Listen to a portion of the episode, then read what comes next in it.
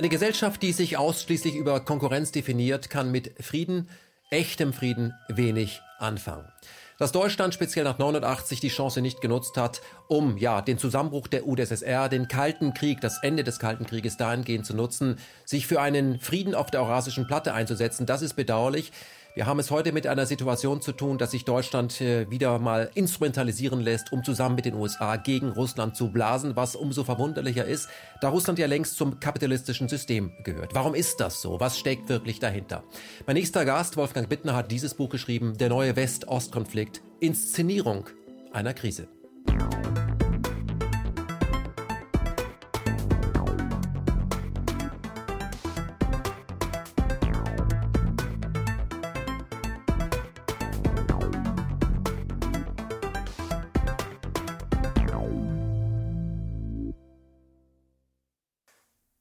Der neue Ost-West-Konflikt, Inszenierung einer Krise. Herr Bittner, Sie sind zum vierten Mal in diesem Format. Da möchte ich gleich, bevor wir tief ins Gespräch einsteigen, mit, über zwei Worte mit Ihnen sprechen.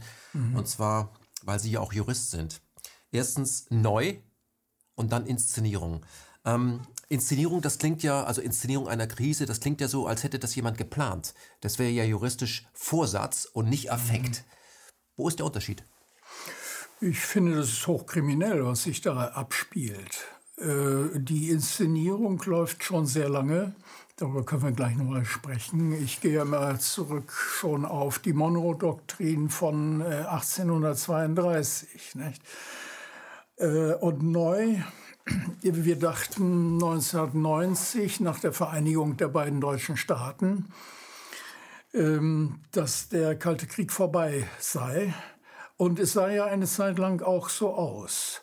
Aber äh, es dauerte nicht lange. Also äh, 1993, 94 wurde ein Zusatzabkommen zum äh, Truppenstationierungsstatut äh, von den USA durchgesetzt, womit die Streitkräfte, die nach wie vor in Deutschland äh, stationiert sind, Sonderrechte haben. Und äh, danach kann zum Beispiel auch die Kommunikation in Deutschland abgehört werden. Also Ihr Telefon, Ihr Handy, auch das der Bundeskanzlerin, kann also legal abgehört werden vom NSA wahrscheinlich, der ja die ganze Welt abhört. Ist auch unglaublich, aber es ist so. Mhm. Und Frau Merkel hat mal, als sie auf ihr Handy angesprochen wurde, gesagt, nach einiger Zeit, zuerst hat sie sich aufgeregt, ähm, das sei rechtlich einwandfrei gewesen. Und das ist auch so, das ist festgesetzt. Ähm, 1960 ähm, bis 1960 galt Besatzungsrecht. Durch den 2 plus 4 Vertrag wurde Deutschland de jure souverän, de facto nicht. Äh, wir wissen auch, dass neben diesen Sonderrechten, die sich die USA vorbehalten haben, äh, es äh, Erpressungs- und Nötigungsmöglichkeiten gibt. Wir sehen das mit Nord Stream 2, was sich da abspielt.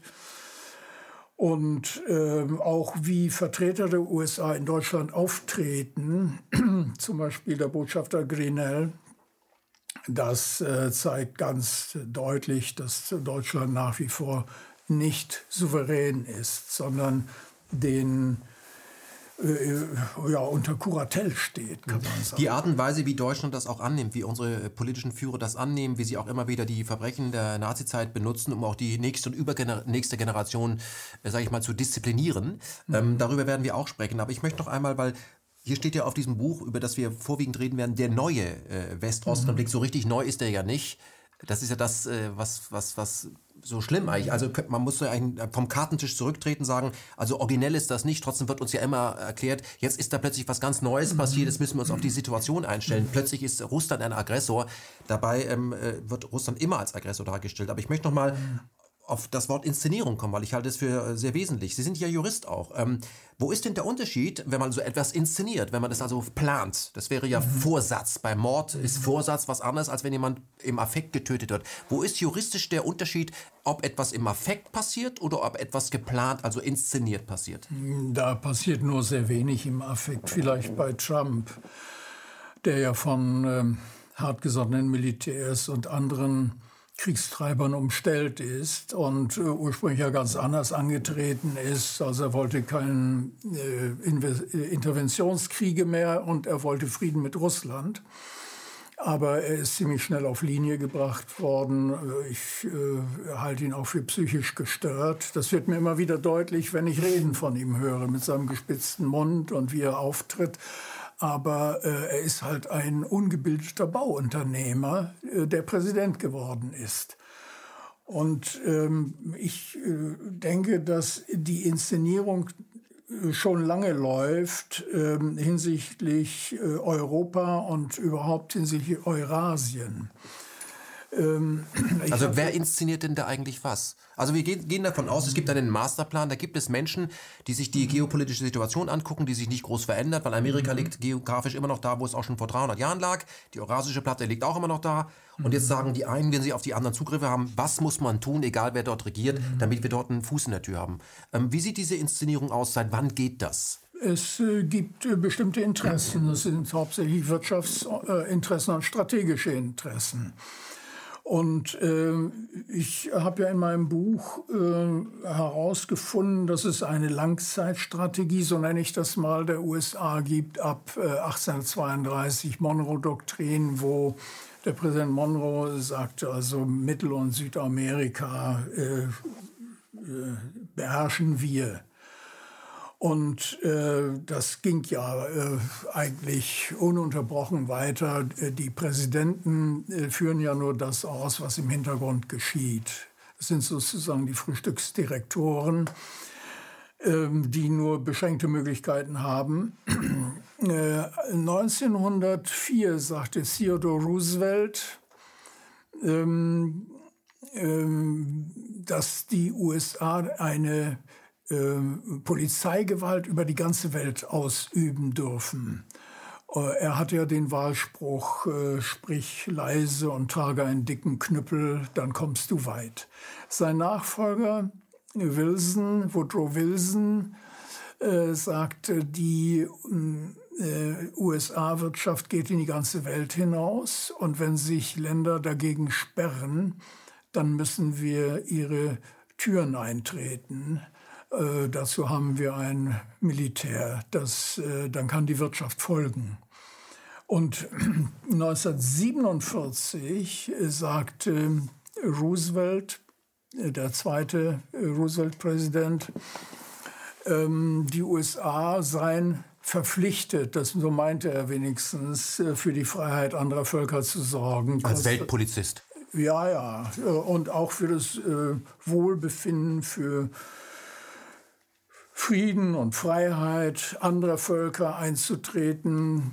Sie aus der Knechtschaft befreien? Ja, und sie sind dann äh, kurz darauf nach Korea gegangen, nicht? haben einen Teil der Truppen aus Europa abgezogen und in Korea eingesetzt. Das Land wurde vollständig verwüstet und, und geteilt, geteilt. Das heute. Ja, wie Deutschland auch. Mhm. Wie passt das zum Selbstverständnis? Also zu der erklärten, dass man für die Freiheit eintritt? Naja, dahinter stehen immer wirtschaftliche, wie gesagt, wirtschaftliche und strategische Interessen. Mhm. Hat sich Barack Obama diesbezüglich in irgendeiner Weise unterschieden? Nein, äh, ich halte ihn für einen äh, sehr schlimmen Präsidenten. Er kam immer auf leisen Sohlen lächelnd daher, sehr sympathisch wirkend, aber er hat sieben Kriege geführt und täglich Drohnenmorde befohlen und er hat äh, in äh, 2016 in einer Rede gesagt, ähm, wenn ähm, andere äh, Völker nicht so wollen wie wir, dann müssen wir ihnen gelegentlich den Arm umdrehen. Das ist ja schon ziemlich drastisch. Nicht? Mhm. Aber das ist diese, was ich Langzeitstrategie der USA nenne, äh, der Anspruch auf die Weltherrschaft eine, in äh, einer multipolaren Welt inzwischen und ähm, deswegen meine ich, Also das wird sich nicht auf die Dauer durchsetzen lassen, ähm, dieser unipolare Anspruch. Denn äh, äh, Russland und äh, China äh, sind wieder im Kommen, insbesondere auch China. Und ähm, den USA stehen äh, inzwischen verschiedene Länder entgegen, die sich nicht so bevormunden lassen wollen, wie das bisher der Fall war. Mhm. Und die auch militärisch, äh, schon zum, zumal in der Zusammenarbeit, einiges ausrichten können. Man muss natürlich sagen, im Verhältnis zu den Rüstungsausgaben und Möglichkeiten der USA sind sie ganz weit hinten. Aber mhm. wir haben ja auch erlebt, dass man ähm, Länder durch Drohnenüberwachung und durch Flugzeuge nicht beherrschen kann. Also Stichwort Afghanistan, es führt ja, zu nichts. Man gewinnt, ja, kann das Land nicht erobern. Ja, ja. Also die USA haben jetzt einen Militäretat von 716 Milliarden Dollar im Jahr. 716 Milliarden, das muss man sich mal vorstellen. Und äh, Russland hat 61 Milliarden. Äh, Deutschland, ich glaube, um die 45 mhm. Milliarden. Und soll also, jetzt aufgerüstet werden quasi? Also diese 2% BIP bedeuten aber 20% Etat. Das ist ja auch so ein Wortspiel. Es geht darum, Deutschland soll 20% des äh, Bundeshaushalts in Rüstung stecken. Mhm. Und wenn der, wenn der BIP mhm. höher geht, dann wird auch der Bundeshaushalt mehr absparen. Also waren zwischen, zwischen 60 und 75 Milliarden im Jahr. Das ist das, was uns vorschwebt. Mhm. Also mehr als Russland. Ja, ja, es geht ja verloren. Nicht? Für Bildung, äh, Infrastruktur, viele äh, Dinge, die äh, ungeheuer wichtig wären äh, in Deutschland. Ähm, und ähm, das Geld ist da, aber es geht woanders hin. Frau Merkel und andere Politiker reisen ja auch um die ganze Welt und geben hier eine Million, da ein paar Millionen, äh, als ob das nichts wäre. Das muss ja alles erarbeitet werden. Und ähm, da sind wir natürlich auch schon wieder bei der sogenannten Flüchtlingskrise. Auch das Geld dafür muss erarbeitet werden. Aber egal, was man dazu sagt, es äh, ist, äh, man tritt immer ins Fettnäpfchen. Mhm. Herr Bittner, das ist, äh, ich glaube, das vierte Buch, was sich mit dieser Thematik, nämlich Kampf um Eurasien, Kampf um die Weltherrschaft beschäftigt. Ähm, man könnte auch sagen, inzwischen ist alles gesagt, bei Ihnen nicht. Nein. Warum schreiben Sie immer wieder Bücher? Was wollen Sie erreichen damit? Glauben Sie, dass das noch jemand lesen kann, weil er Ohnmacht auch spürt? Äh, die Bücher haben nicht dazu beigetragen, dass sich etwas verbessert hätte, sondern sie beschreiben etwas, kaum ist das Buch auf dem Markt, ist es noch schlimmer geworden. Woher kommt der Antrieb, trotzdem weiter an diesem Thema zu arbeiten? Das ist ja deprimierend. Also an dem Buch habe ich ja nun äh, etwa zwei Jahre gearbeitet. Äh, zuerst ist ja dieses Buch hier, äh, die Eroberung Europas durch die USA, entstanden, wo mhm. ich auch äh, auf die Ukraine-Krise eingegangen bin. Und äh, das hat ja überhaupt dazu geführt, dass ich mich mit der, der ganzen Materie intensiver beschäftigt habe, weil ich Anfang 2014 äh, merkte, dass wir nicht korrekt unterrichtet werden über das, was sich in der Ukraine abspielte. Und äh, dass das ein äh, Putsch war äh, gegen äh, die dortige Regierung und äh, dass man versucht hat, dieses Land ähm, ähm, handhabbar zu machen, auch gegen Russland. Und ähm, in diesem Buch Der neue West-Ost-Konflikt, das im Herbst vergangenen Jahres erschienen ist. Mit diesem Buch wollte ich einen Überblick geben über die Entwicklung, die globalpolitische Entwicklung von mehr als 100 Jahren. Es äh, sind ja auch zwei längere Kapitel über den Ersten und den Zweiten Weltkrieg drin, über den Versailler Vertrag, Hitler, der schon ab äh, Anfang der 20er Jahre aus dem Ausland gefördert wurde, was äh, heute überwiegend verschwiegen wird.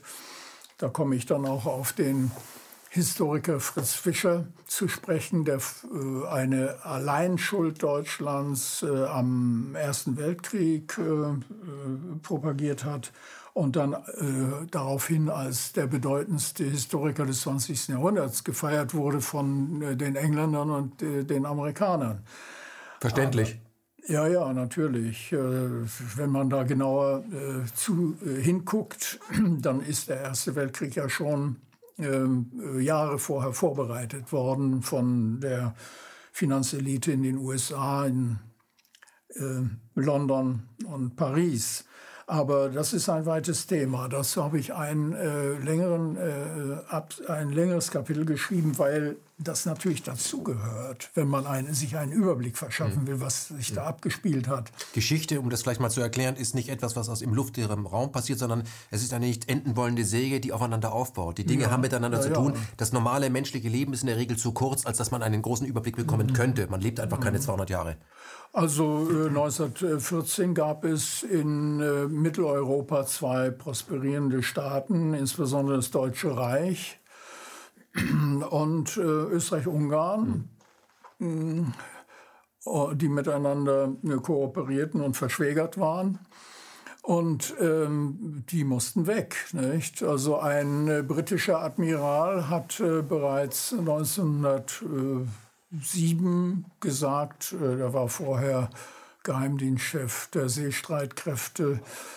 Ähm, wir müssen eine Seeblockade vorbereiten gegen das Deutsche Reich. Und äh, wenn wir die durchziehen, dann wächst demnächst auf äh, Hamburgs Straßen Gras und wir machen die Geschäfte in London, die das Deutsche Reich bisher gemacht hat.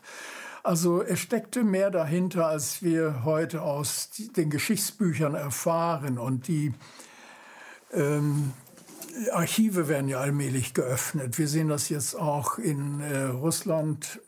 Putin hat ja kürzlich äh, zur äh, Verantwortung für den Zweiten Weltkrieg eine Konferenz abgehalten und bekommt sehr viel Widerspruch, insbesondere aus Polen.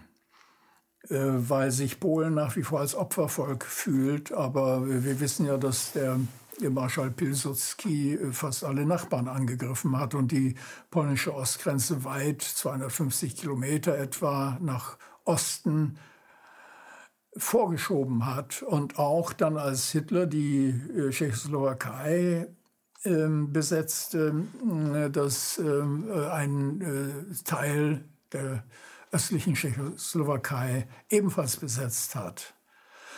Ähm, das ist also mit Polen, der ähm, dortige ähm, Präsident äh, wehrt sich nun mit Händen und Füßen und auch Duda, Ministerpräsident. Polen, muss man dazu sagen, gehört ja inzwischen zum neuen Europa und ist äh, ein sehr wichtiger Freund inzwischen Verbündete der Amerikaner, kaufen sehr viel amerikanische Rüstungstechnik ja. und werden auch wieder als neuer Feind, äh, stabilerer Feind aufgebaut gegen Russland. Also das kann man, mhm. man versteht, was da passiert, da wird, findet ein Geschäft statt. Ja, das ist ein sehr großes Problem für Europa.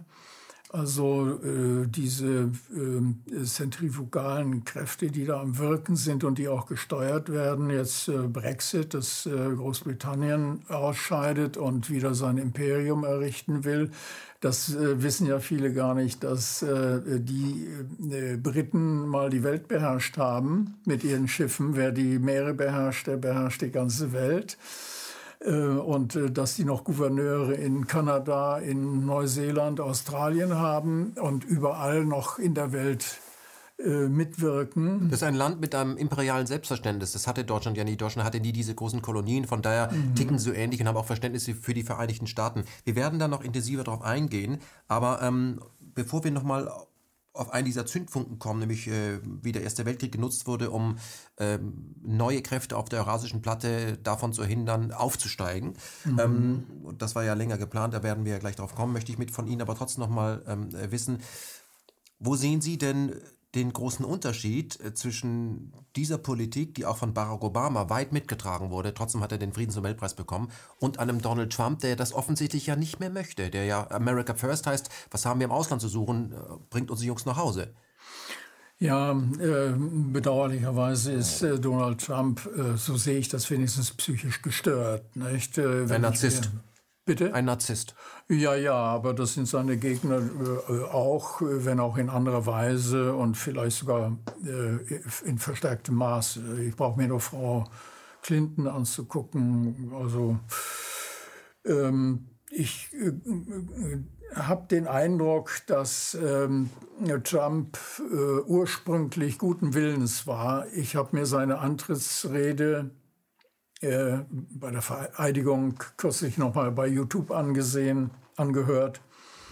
Und er wollte äh, Frieden mit Russland, keine Interventionskriege mehr führen und er wollte die Soldaten aus Syrien zurückziehen, weil er sagte, was haben wir da zu suchen? Und wir wollen auch nicht mehr in andere Länder äh, gehen. Wir wollen uns auf unser eigenes Land konzentrieren. Also das Gegenteil von dem, was Sie vorhin gesagt haben, was das amerikanische Selbstverständnis der letzten 150 Jahre war. Natürlich, ja, ja. Aber deswegen ist er auch Staatsfeind Nummer eins.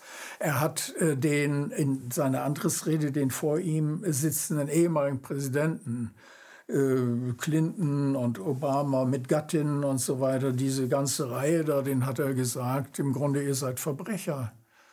Äh, ihr habt nichts für das amerikanische Volk getan.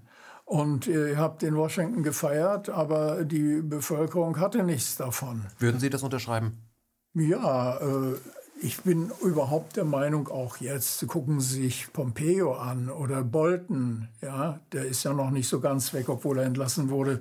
Das sind Schwerverbrecher. Die gehörten vor den Internationalen Gerichtshof in Den Haag, aber da gibt es ja ein Gesetz, äh, äh, das äh, Interventionsgesetz äh, wird das, glaube ich, auch genannt, dass die USA, wenn ein Soldat von ihnen dort inhaftiert würde, dass sie dann die Niederlande angreifen dürften. Das muss man sich mal vorstellen. Also haben die extra ein Gesetz erlassen. Sie erlassen jetzt viele Gesetze. Auch wie in Hongkong äh, Demokratie äh, auszusehen hat. Ja, äh, ich äh, frage mich, ob die noch äh, bei Trost sind, dass sie Gesetze erlassen über andere äh, Völker. Sie mhm. greifen in die inneren Angelegenheiten anderer Völker ständig ein. Mhm. Aber Herr, Herr Bittner, wie gehen Sie damit um? Sie haben es auf der einen Seite mit jemandem zu tun, der tölpelhaft ist, ja. aber vielleicht das Gute will, vielleicht auch naiv war, weil wenn man in die, diese, diese Branche geht, diese Poli dann, äh, dann darf man nicht überrascht sein, wo man da ist. Aber offensichtlich war er das. Mhm. Also der möchte aber schon die richtigen Sachen, kann das aber nicht und ist aber tölpelhaft. Wie gehen Sie damit um? Das ist eine zwiespältige Person. Naja, äh, dass er jetzt äh, den äh, iranischen General umbringen ließ, ich weiß ja nicht, wie das zustande gekommen ist. Der Wilkerson, der war Stabschef in der Regierung und ähm, Wilkerson hat mal gesagt, es passiert vieles, was der Präsident überhaupt nicht erfährt. Zum Beispiel äh, Defender 2020 ist ja schon zur Zeit Obamas vorbereitet worden. Das kann man ja nicht von heute auf morgen mhm. machen, so ein äh, großes Manöver. Ich habe das wenigstens gelesen, das sei mhm. schon länger vorbereitet worden damit hat Trump dann im Grunde gar nicht direkt zu tun. Mhm. Also das, was, das muss man, so funktioniert dieses Amt auch gar nicht. Das heißt, oft erfährt man als Präsident, man ist, wie, fungiert wie ein Pressesprecher, verkauft das jetzt. Mhm. Das heißt, wir haben da jemanden mhm. umgebracht, jetzt musst du das irgendwie verkaufen. Wenn du es jetzt absegnen müssen, hättest du wahrscheinlich Nein gesagt, aber ähm, dich Na, fragen wir gar nicht. Er hat das wohl auch abgesegnet, mhm. aber das wird ihm dann äh, mundgerecht serviert. Äh, auch diese 100 Raketen, die auf Syrien geschossen wurden, da sagte man dann vorher Bescheid damit es dann doch nicht zum äh, Weltkrieg kommt. Aber immerhin, äh, das ist doch, wenn man sich das mal vorstellt, dass da einfach über 100 Raketen auf ein anderes souveränes Land losgelassen werden. Aber das ist ja überall, wo man hinkommt, dieses Dilemma, Syrien ist ein souveränes Land und da tummeln sich so und so viele andere Militäreinheiten die da äh, völkerrechtswidrig agieren. Das haben wir ja auch erlebt in, in Libyen. Libyen wurde ja von auch sieben äh, Staaten aus dem Westen völkerrechtswidrig zerlegt. Und jetzt trifft man sich dann hier und sagt, da ist Chaos, Bürgerkrieg, müssen wir was tun. Vollkommen verlogene Politik. Ja. Ähm, welche Rolle spielen in diesem Zusammenhang eigentlich Juristen? die ja auch definiert haben, was Folter ist. Also hm. von denen redet man meiner Meinung nach zu wenig. Naja, die Folter wird die Juristen weniger interessieren, äh, vielleicht nur um das zu legitimieren, aber äh, eventuell zu legitimieren. Ja? Mhm. Aber ähm, ähm, die wirtschaftlichen Belange, das interessiert vor allem die äh, amerikanischen ähm, äh, Kanzleien, die ähm, doch überall in der Welt äh, tätig sind zugunsten der USA das ist ja auch also eine Sache, die Verträge werden in Englisch alle abgeschlossen. Ähm, selbst äh, die Verträge mit Kommunen, die in Köln hat mal die Stadtverwaltung ihre Kanalisation äh, an eine Firma auf den Kaimaninseln verkauft und dann zurückgeleast. So habe ich das in Erinnerung. Mhm. Ähm, äh, die städtischen Juristen, äh, die, äh, wenn sie perfekt Englisch können, begreifen ja gar nicht, was sie da machen. Äh, wer verkauft denn äh, sein Badezimmer äh, an jemand anderen? Ja? Also was sich da abspielt, das ist ja auch typisch wir merken das ja auch an unserer Sprache mit den Anglizismen, die immer mehr zunehmen. Ähm, wenn du einen Vertrag vorliegen hast, der in einer fremden Sprache, selbst wenn du perfekt Englisch sprichst, du äh, bist ja nie so perfekt wie der äh, Muttersprachler. Muttersprachler, dann hast du erstmal eine gewisse Mühe, äh, durchzufinden und die Feinheiten zu erkennen. Und du bist immer im Vorteil, wenn du einen Vertrag in deiner eigenen Sprache abfasst und dem Gegner vorlegst. Das ist deine Sprache. Ja, ja. Und deswegen geht auch vieles schief, mhm. was ich da. Also man muss Sprache auch als eine Art Währung dann auch sehen. Ja. Mhm. ja. Ähm, ich möchte an dieser Stelle, bevor wir mal auch auf das Jahr ähm, Erster Weltkrieg äh, kommen, Sarajevo und wo dann, das ist für uns noch zu überblicken, es losging, was sich bis heute durchzieht, etwas von Ihnen wissen. Warum gehen die deutschen politischen Eliten und auch die Wirtschaftseliten, warum gehen die bei diesem Spiel nach 89 mit? Ist das, ist, haben die kein, kein Gefühl oder kein, keine Verantwortung bezüglich ihrer Heimat? Warum, warum findet dieser Ausverkauf statt, diese Demontage, dieses sich anschließen an Sanktionen, diese Politik, die von deutschen Politikern gemacht wird, die aber gegen Deutschland ist? Die USA haben seit 1945 die deutschen Eliten systematisch unterwandert. Also sie haben ja zunächst die Wissenschaftler abgezogen äh, aus dem äh, Nationalsozialismus. Nicht? Äh, damit wurden ja dann äh, Raketen in den USA entwickelt, die die Nazis schon hatten. Werner von Braun. Und auch zum Beispiel dieser Überschalljäger, nicht? Bestimmte technische Errungenschaften, die im Dritten Reich entwickelt wurden. Ja, Hortenbrüder, so etwas alles. Ja, ja. Sehr viele technische Erfindungen sind ähm, bis hin zu den Labors in den USA gelandet. Einiges auch in Russland. Aber äh, die USA haben sofort nach 1945 Deutschland mit Netzwerken überzogen, die zum Teil bis heute existieren, zum Teil weltweit agieren. Bekannteste ist, glaube ich, die Atlantikbrücke, ja. aber auch Goldman Sachs Foundation und selbst die Münchner Sicherheitskonferenz. Ja. Das hört sich ja so schön an. Ja. Aspen Institute, also diese ganzen Netzwerk NGOs. Und, und die arbeiten äh, im Interesse der US-Politik. Und äh, da sind also äh, fast alle unserer führenden Politiker und äh, Journalisten vertreten. Ähm, die ähm, Politikredakteure der großen Zeitungen von der äh, Zeit bis äh, oder der Welt über Frankfurter Allgemeine bis zur Süddeutschen Zeitung sind ähm, äh, in die also, sagen wir mal, US-affin in diesen Netzwerken irgendwie verbandelt. Und äh, da ist es auch kein Wunder, dass die Medien ähm, das Sprachrohr der Politik äh, geworden sind. Also die vierte Gewalt, wie wir das früher nannten, gibt es nicht mehr. Hat es sie je nie gegeben? Mm, naja, äh, in, in, es gab schon bessere Zeiten, wo äh, die Presselandschaft insbesondere etwas vielfältiger war. Mhm. Ja? Und ähm, das ist ja auch äh, das äh, Vergehen äh, der Sozialdemokratie, dass sie ihre Zeitung aufgegeben haben, nach und nach. Ja, sie haben ja auch ihre Haltung aufgegeben. Das auch. Ja. Brauchen sie auch die Zeitung nicht Aber mehr. Sie müssen davon ausgehen, hm, das tun Sie wahrscheinlich auch, dass äh, diese Parteien und äh, sehr viele äh, Institutionen unterwandert sind. Nicht? Auch die Friedensbewegung. Ich habe mal im Rahmen des Friedenswinters in Frankfurt eine Rede gehalten und da taucht jemand äh, von der Friedensbewegung von äh, dem Büro aus Bremen auf, der vertrat Ansichten, da konnte ich nur mit dem Kopf schütteln. Sie sprechen von Monty Schädel. Ja, mhm. ja. Und, ähm, also ich nenne das ja, das sind sogenannte CIA-Linke, antideutsche, irgendwas. Ja, anderes. ich vermag das nicht so genau zu orten, aber äh, wenn äh, bestimmte Leute Ansichten vertreten äh, im Sinne äh, der USA gegen die Interessen Deutschlands, dann muss man ja den Verdacht schon haben. Ähm, dass die irgendwie eingekauft worden sind. Mhm. Ich möchte, weil Sie vom, äh, vom Friedenswinter sprechen, ähm, Dr. Daniel Ganser, ähm, Historiker und Friedensforscher, hat mhm. in Bautzen den Friedenspreis bekommen und im Vorfeld hat sich der Bürgermeister von Bautzen, SPD, äh, davon distanziert. Man prüfte auch, ob man äh, den Titel mhm. Bautzener Friedenspreis, ob man dieses Bautzen, ob man dagegen vorgehen könnte. Das war dann mhm. schwierig. Mhm. Ähm, und die grüne und linke Jugend hat auch dagegen mobilisiert. Ja, da hat sich die Gesellschaft erheblich verändert.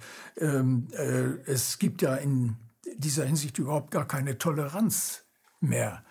Ähm, dass man mal jemand an, äh, jemandem zuhört, der eine andere Meinung vertritt. Aber Herr Bittler, das interessiert mich. Diese Gruppen gehen ja ganz oft auf die Straße und äh, trommeln massiv für Toleranz, ja. sind aber dann total intolerant.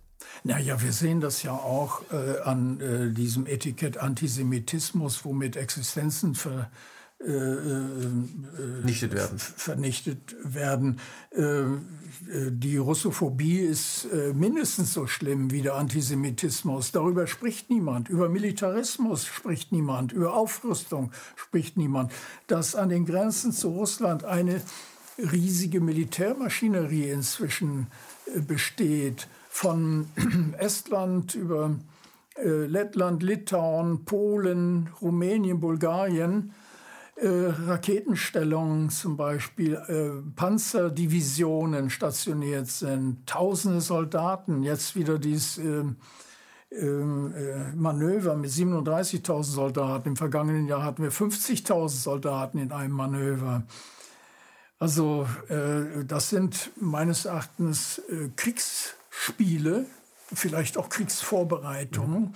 Und man, man, synchronisiert hier Systeme und sieht, wo man verbessern kann, damit, wenn es dann wirklich losgeht, keine ja. Fehler passieren. Das haben viele nicht verstanden, was diese ja, Übung soll. Ja, man übt für etwas, was man wirklich tun möchte. Also die Raketen, die äh, in, an den Grenzen stationiert sind, die brauchen fünf Minuten bis Moskau. Von Estland sind 700 Kilometer nach Moskau, von der Ukraine auch 700 Kilometer. Das kann sich Russland eigentlich gar nicht bieten lassen. Also wenn es tatsächlich zu einem Überfall der westlichen Allianz, ich nenne das mal so, auf Russland kommen sollte, dann haben die äh, den Westen Russlands äh, binnen 0, nichts in der Tasche.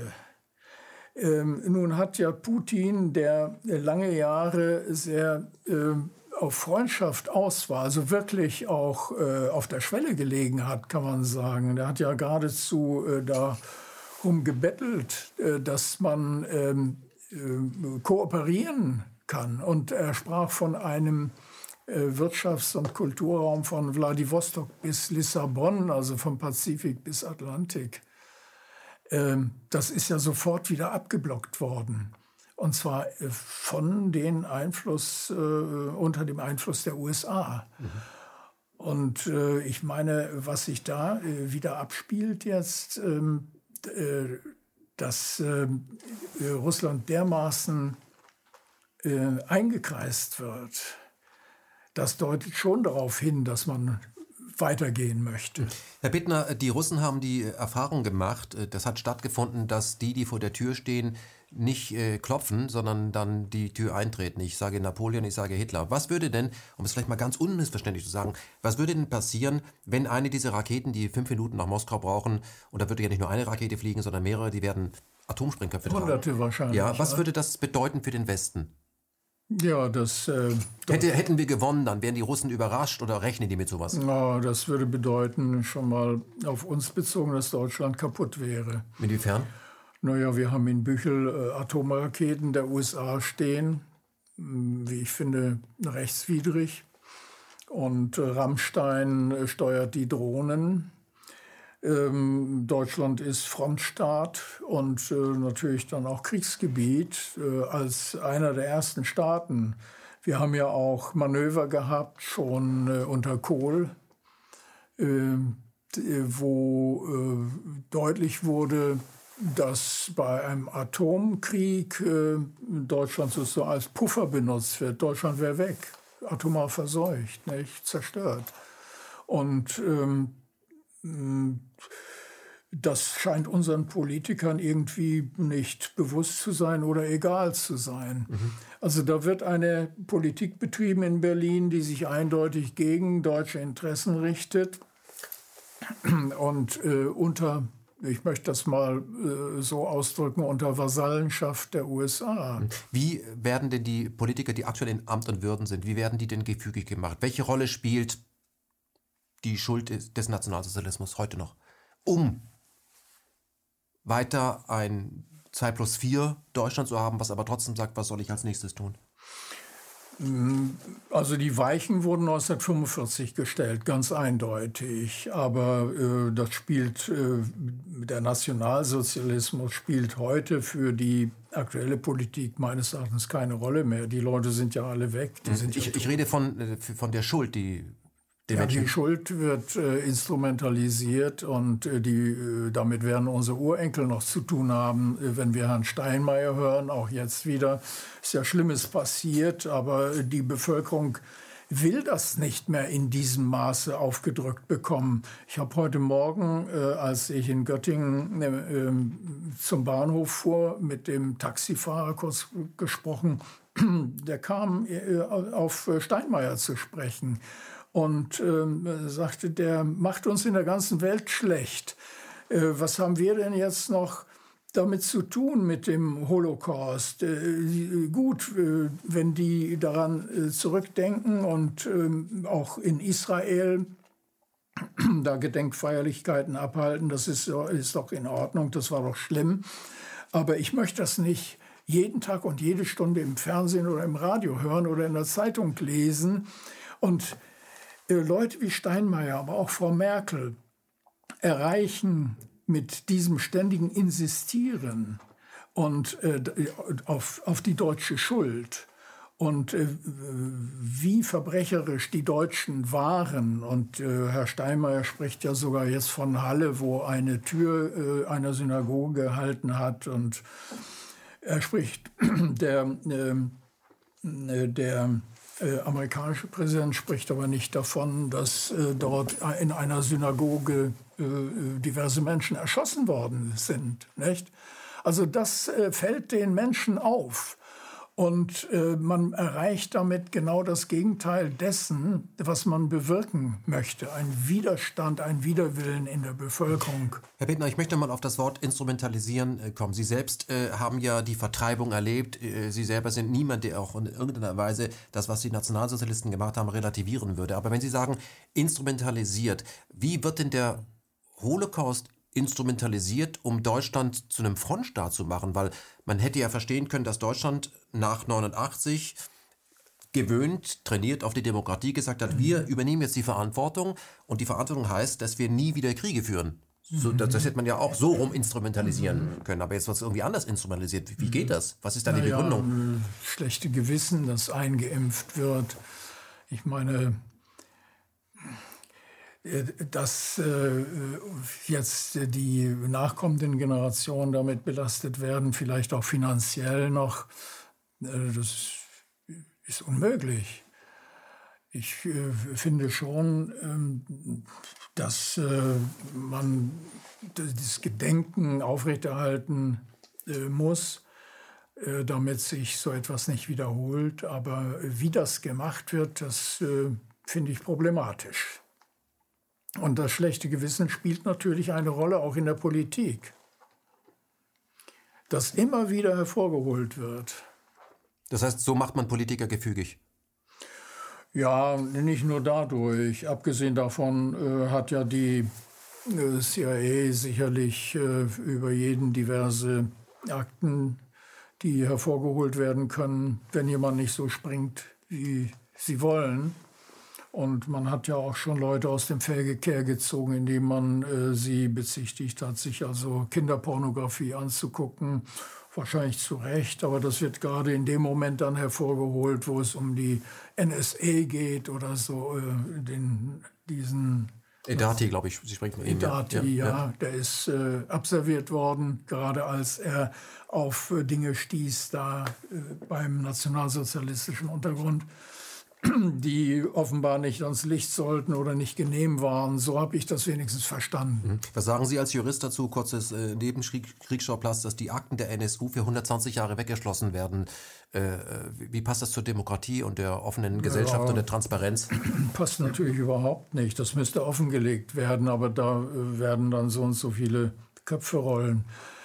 Denn ähm, dass sich da zwei Leute da äh, äh ich habe die Namen jetzt nicht parat, mhm. dass die sich, sich selber erschießen, sich äh, gegenseitig äh, erschossen haben sollen. Ich weiß nicht, wie das geschehen kann. Und ähm, dann anschließend noch das Auto anstecken. Also das ist schon kurios. Mhm. Und das wird der Bevölkerung präsentiert, äh, dass da äh, im Hintergrund einiges äh, gelaufen ist, auch mit diesen zehn Morden, die da passiert sind und die irgendwie äh, gar nicht aufgedeckt äh, worden sind oder nur ganz langsam und naja, zu was der Staat in der äh, Lage ist, äh, nicht nur selber anzurichten, sondern auch zu vertuschen, das wissen wir ja spätestens seit dem äh, Mord am äh, Generalbundesanwalt Buback. Da ist man ja auch nie wirklich interessiert gewesen, äh, die mhm. ganze Wahrheit ans Licht zu bringen. Ja, oder bei Herrhausen, ja. dem Bankier der Deutschen Bank, nicht? Der, der damals äh, Entwicklungsländern die Kredite erlassen wollte. Mhm. Plötzlich wurde er angeblich von der RAF ermordet. Mhm. Also, er wollte auch ins russische Gasgeschäft investieren. Ja, ja. Das ja, ja. war auch ein wesentlicher Punkt. Ja, der mhm. ist eliminiert worden. Mhm. Aber äh, das ist ja nicht der einzige. Also jeder, der den Kopf äh, vorgesteckt hat, äh, nehmen Sie Olaf Palme. Ähm, JFK. Ja, oder auch Lumumba, mhm. nicht? Ein äh, äh sehr charismatischer Mann für Afrika ein Hoffnungsträger. Die Hoffnungsträger werden ermordet. Mhm. Äh, Isaac Rabin ja. hatte schon fast Frieden geschlossen ja. mit Arafat, mhm. mit den Palästinensern. Ja. Plötzlich war er weg. Thomas Sankara. Also die Liste können wir lange weiterführen. Chile. Ja, das, was wir 11. September 73. Das, worüber was wir hier sprechen, kreist immer über einen Begriff, den wir noch gar nicht genannt haben. Wer sind denn dann die, die das machen? Ist es eine Familie? Ist es eine Gruppe? Ist, ist, es, ist es der Deep State? Was ist denn das? Mhm, ja, ja, darüber wird im Moment sehr heiß diskutiert. Was ist der Deep State? Gibt es das überhaupt? Ich nenne das ja die Nebenregierung, die immer, immer vorhanden war und immer vorhanden ist. Äh, das, äh, ja, das äh, sind die Wirtschaftseliten, Finanzeliten, ja das äh, ist die Federal Reserve, das sind die Geheimdienste, die hinter allem stecken und überall drin sitzen. Ähm, das sind Familien wie Clinton, Soros, ähm, äh, McCain-Clique. Äh, McCain ist ja nun tot, aber die Nachfolger sind nach wie vor aktiv und die verfügen über immense Mittel. Übrigens kann die USA ja auch ständig Geld drucken, so viel sie will. Die geben äh, Staatsanleihen heraus. Und äh, Greenspan, damals der Chef da der Federal Reserve, glaube mhm, ich, ja. nicht? Der hat ja gesagt, äh, USA kann nicht pleite gehen, weil wir die Weltleitwährung, der Dollar ist die Weltleitwährung. Mhm. Wenn wir Geld brauchen, können wir das drucken und wir können Staatsanleihen ausgeben, so viel wir wollen. Die sind jederzeit einlösbar. Ja, die werden durch die NATO gedeckt. Also das ist ein ganz wichtiger Punkt. Mhm. Äh, die, äh, der Dollar sollte als Weltleitwährung wegfallen. Und die Chinesen, der, ähm, äh, der Präsident der chinesischen Bank, Banken hatte mal vor einigen Jahren den Vorschlag unterbreitet, den Dollar als Weltleitwährung äh, auszutauschen gegen äh, eine äh, andere äh, äh, Möglichkeit. Ähm, eine Kunstwährung. Ja. Äh,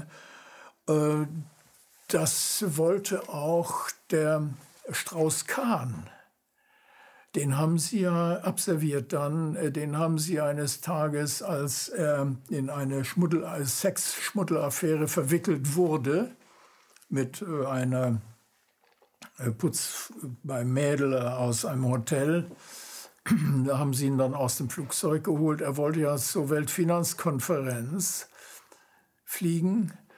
Und äh, hatte vor, den Dollar als Weltleitwährung, so habe ich das gehört, in Frage zu stellen, mhm. was die Chinesen ja vorher schon mal äh, angedacht hatten. Und äh, dann wären die USA natürlich pleite gewesen. Mhm. Und äh, er hat, äh, dieser Strauß-Kahn, als IWF-Chef damals und als ähm, er sollte äh, für die Präsidentschaft in Frankreich kandidieren, wäre wahrscheinlich Präsident geworden in Frankreich. Das hat Sarkozy dann ja verhindert. Äh, Strauss-Kahn hat mit Gaddafi zusammengearbeitet, der äh, einen Golddinar für Afrika auflegen wollte. Libyen ja. war damals das reichste Land Afrikas. Gaddafi hatte sehr viel Geld aus dem Ölgeschäft und das ließ auch der Bevölkerung zukommen. Also junge Ehepaare kriegten äh, Darlehen, konnten mhm. Häuser bauen mhm. und die äh, Gesundheitsversorgung war umsonst. Das muss man sich mal vorstellen. Und das Land ist ja heute völlig kaputt und nach wie vor Bürgerkrieg.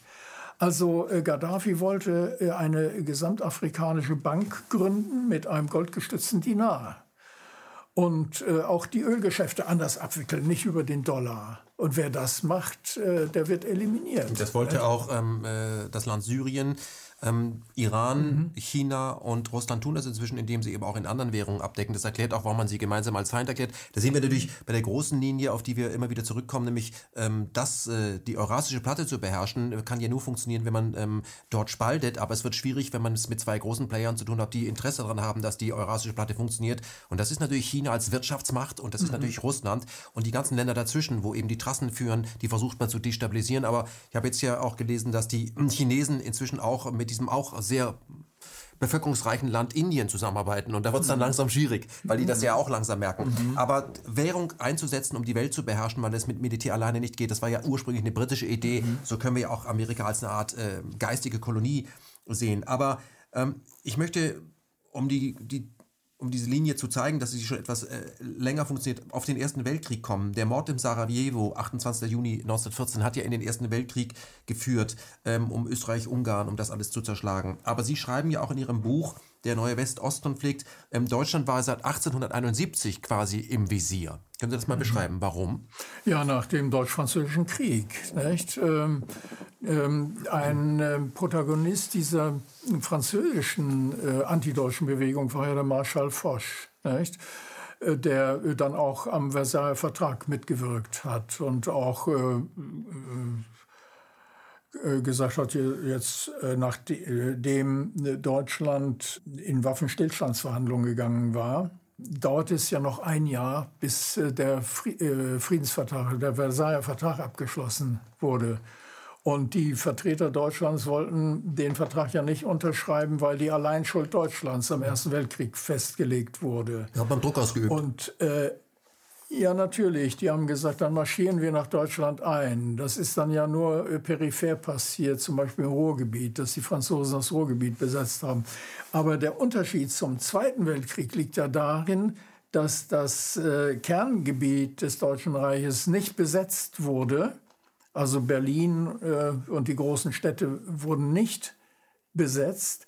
Im Zweiten Weltkrieg drangen die Alliierten auf eine bedingungslose Kapitulation, auf die sich Dönitz, nachdem Hitler Selbstmord begangen hatte, einlassen musste. Er saß da bei Kiel nicht, mit seinen letzten Kumpanen hatte noch versucht, mit Eisenhower einen Waffenstillstand auszuhandeln. Und äh, Goebbels hatte, bevor er Selbstmord begann, beging, auch mit den Westmächten äh, verhandelt. Und äh, ich weiß nicht, wer das war. Äh, also auch mit den Russen wurde verhandelt. Aber es, sie bestanden alle auf einer bedingungslosen Kapitulation. Das heißt, Deutschland konnte völlig platt gemacht werden. Im März äh, und April fanden noch Flächenbombardements auf deutsche Großstädte statt, ähm, die in Schutt und Asche gelegt wurden. Man wollte Deutschland besetzen und äh, völlig äh, in der Hand haben. Und das ist dann ja auch gelungen. Und nach 45, ich habe das vorhin schon gesagt, wurden die Weichen gestellt für das, womit wir es bis heute zu tun haben, dass nämlich Deutschland nach wie vor kein souveräner Staat ist sondern im Grunde ein besetztes Land mit diversen großen Militärbasen. Der Amerikaner, die Russen haben ja ihre Soldaten abgezogen, vertragsgemäß. Äh, das haben die USA eben nicht gemacht. Sie haben sie jetzt sogar noch verstärkt. Mhm. Welche Rolle spielen in diesem Zusammenhang, wie das dargestellt wird? Weil Sie stellen das ein bisschen anders dar, als ich das in den Medien so lesen kann. Welche Rolle spielen denn die Medien? Ich meine, entweder ist Deutschland ein nicht souveränes Land oder es ist ein souveränes Land. Entweder sind noch so viele Amerikaner stationiert oder eben nicht. Kann man ja prüfen. Ähm, mhm. Warum lese ich das denn nicht äh, in der Zeit, äh, bei der Süddeutschen Zeitung? Äh, FAZ als Aufmacher nach dem Motto, wie lange soll denn das noch gehen? Warum ja, lese ich das nicht? Äh, wird eben nicht gewünscht. Und äh, da die leitenden Redakteure wie auch unsere führenden Politiker äh, in diese äh, ganzen Netzwerke involviert sind, ähm, muss man sich nicht wundern, dass eine entsprechende Politik gemacht wird. Äh, wir, es finden ja gelegentlich auch Demonstrationen statt. Äh, Friday for Futures äh, Greta Thunberg hat mhm. aber nicht gegen die neue, diese gegen Militäraufrüstung oder so demonstriert, dazu nie etwas gesagt. Auch, auch nicht zum Fingerabdruck bei solchen NATO-Übungen, zum CO2-Fingerabdruck ja, der NATO wird auch, ist ja, noch nie was gesagt worden. Auch nicht jetzt zu den Militärmanöver, mhm. äh, Defender 2020, äh, dazu hätte sie ja was sagen können. Warum hat sie das nicht? Naja, äh, sie sagt auch nichts dazu. Oder die äh, Menschen, die da demonstrieren, sagen auch nichts dazu, dass das Militär die größten Umweltverschmutzer sind. Was da alleine in die Luft geblasen wird von den diversen Flugzeugträgern der USA und dieser Panzerarmee und an Ölverbrauch, die Kriegsflotte äh, das ist ja immens. Was, äh, und darüber äh, herrscht Stillschweigen. Hm. ich habe äh, neulich äh, in der Bundespressekonferenz einen äh, Reporter von RT fragen hören, der hat die Regierung da vorne gefragt, ähm, Defender 2020, wie sieht es denn da aus? Wegen Klimaschutz ist ja im Moment das heiße Thema. Ähm, Gibt es da irgendwelche Zahlen? Und dann wurde einfach, das findet ja auch in Deutschland statt. Mhm. Das müssen die Amerikaner fragen. Ja, ja, man wiegelt das ab. Also ich habe mich ja mal gewundert, unsere Politiker, wenn sie im Kommen sind, werden ja immer in die USA eingeladen.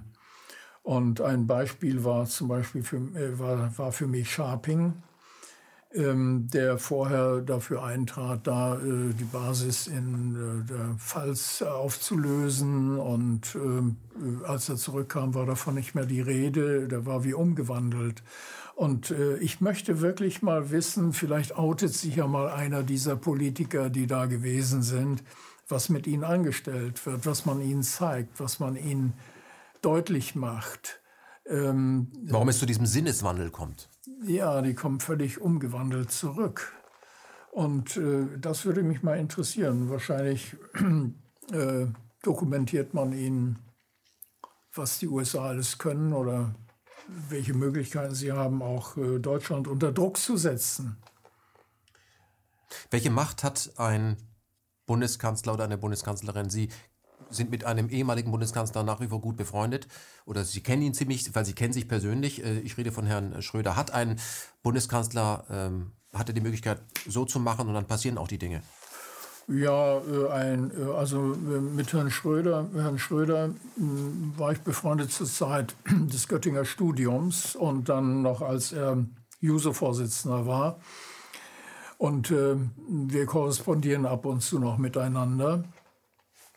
Aber ich bin dann äh, anderer äh, Auffassung gewesen über Agenda 2010 und auch den Jugoslawienkrieg, einen völkerrechtswidrigen Angriffskrieg unter äh, Beteiligung Deutschlands. Und ähm, da sind wir wohl ein bisschen auseinandergekommen.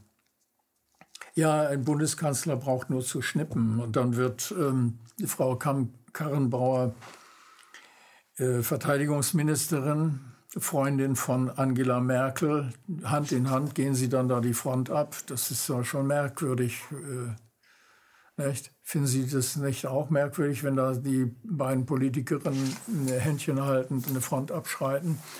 Oder äh, auch äh, Frau von der Leyen, eine ähm, Politikerin, die versagt hat, als, äh, so sehe ich das jedenfalls, als Verteidigungsministerin auch noch in eine äh, Korruptionsaffäre verwickelt ist. Ihr Sohn ist da wohl auch mit äh, irgendwie mit eingebunden, sind Gelder geflossen. Und ähm, dass die plötzlich Kommissionspräsidentin in der EU wird. Also das ist ja, äh, ist das nicht die höchste Position überhaupt in der EU, dass so eine Frau in so eine Position kommt? Das äh, ist unvorstellbar. Mhm. Das heißt, Sie glauben, da hat Angela Merkel die Finger im Spiel? Die hat da sicherlich geschoben, aber der Herr Weber wäre wohl auch nicht besser gewesen. Der ist ja gegen Nord Stream 2 angetreten, nicht? Und äh, auch natürlich gegen die Interessen äh, Deutschlands, obwohl er ein deutscher Politiker mhm. ist. Sie haben, äh, um nochmal darauf zu kommen, welche Macht ein Politiker hat, Sie hatten ja mal einen Termin bei Herrn Schröder und wollten äh, mit ihm über Kultur reden. Was ist da passiert? Ja, das äh, war schon bezeichnend. Ähm, es war ein Empfang im Bundeskanzleramt und äh, da waren äh, Politiker und äh, Künstler, Schriftsteller eingeladen und ich hatte die Gelegenheit eben mit Gerhard Schröder zu sprechen und äh, sagte, ich würde mit dir gern mal über Kulturpolitik sprechen. Ich war damals im Bundesvorstand des Verbandes Deutscher Schriftsteller und fand äh, auch da, dass die Interessen der deutschen Schriftsteller zu wenig ähm, äh, gewürdigt wurden.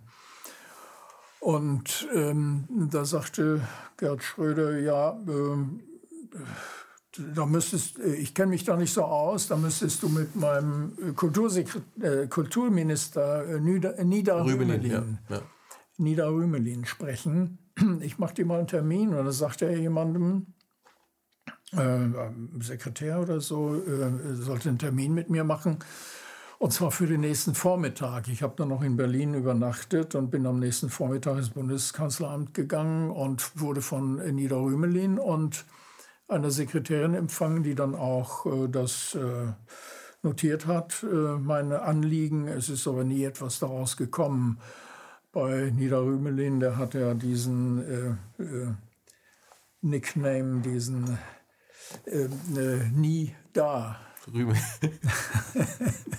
Ja. Aber was Sie sagen wollen ist, der kann einfach zu jemand sagen, morgen früh tanzt du an, da habe ich jemanden, mit dem redest du gefälligst. Ist ja, das so? natürlich. Also die, äh, das unterschätzen wir, welche Macht äh, diese Politiker haben.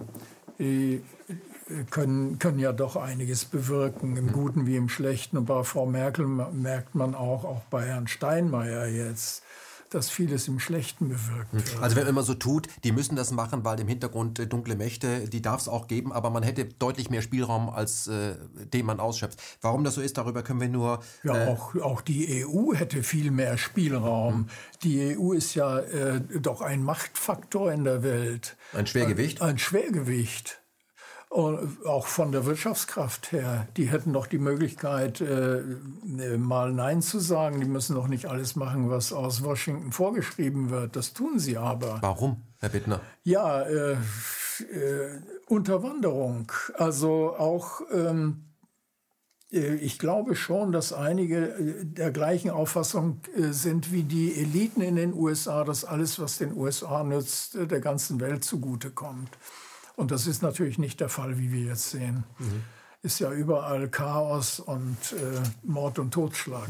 Ähm, eine strategische Frage, die Sie nicht beantworten müssen, aber ähm, die Israel-Lobby in den Vereinigten Staaten und auch die Lobby aus Saudi-Arabien sind ja ziemlich groß und äh, haben ziemlich viel Macht in Washington und beeinflussen die Washingtoner Politik, äh, dass sie den Israelis nützt und auch den Saudis sehr, sehr stark nützt. Die mhm. haben das über viele Jahre angefahren, haben sich befreundet, sind auf ähnliche Schulen gegangen, ihre Kinder hingeschickt. Wäre es vielleicht auch ganz nötig, dass die Europäer vielleicht mal ihre Eliten nach Washington schicken und die Amerikaner genauso mit äh, Thinktanks unterwandern? Das könnte man ja auch mal umdrehen. Ja, aber das äh, würde wahrscheinlich ja das Gegenteil bewirken ähm, unsere Eliten würden umgedreht werden, mhm. wenn die nach Washington gehen.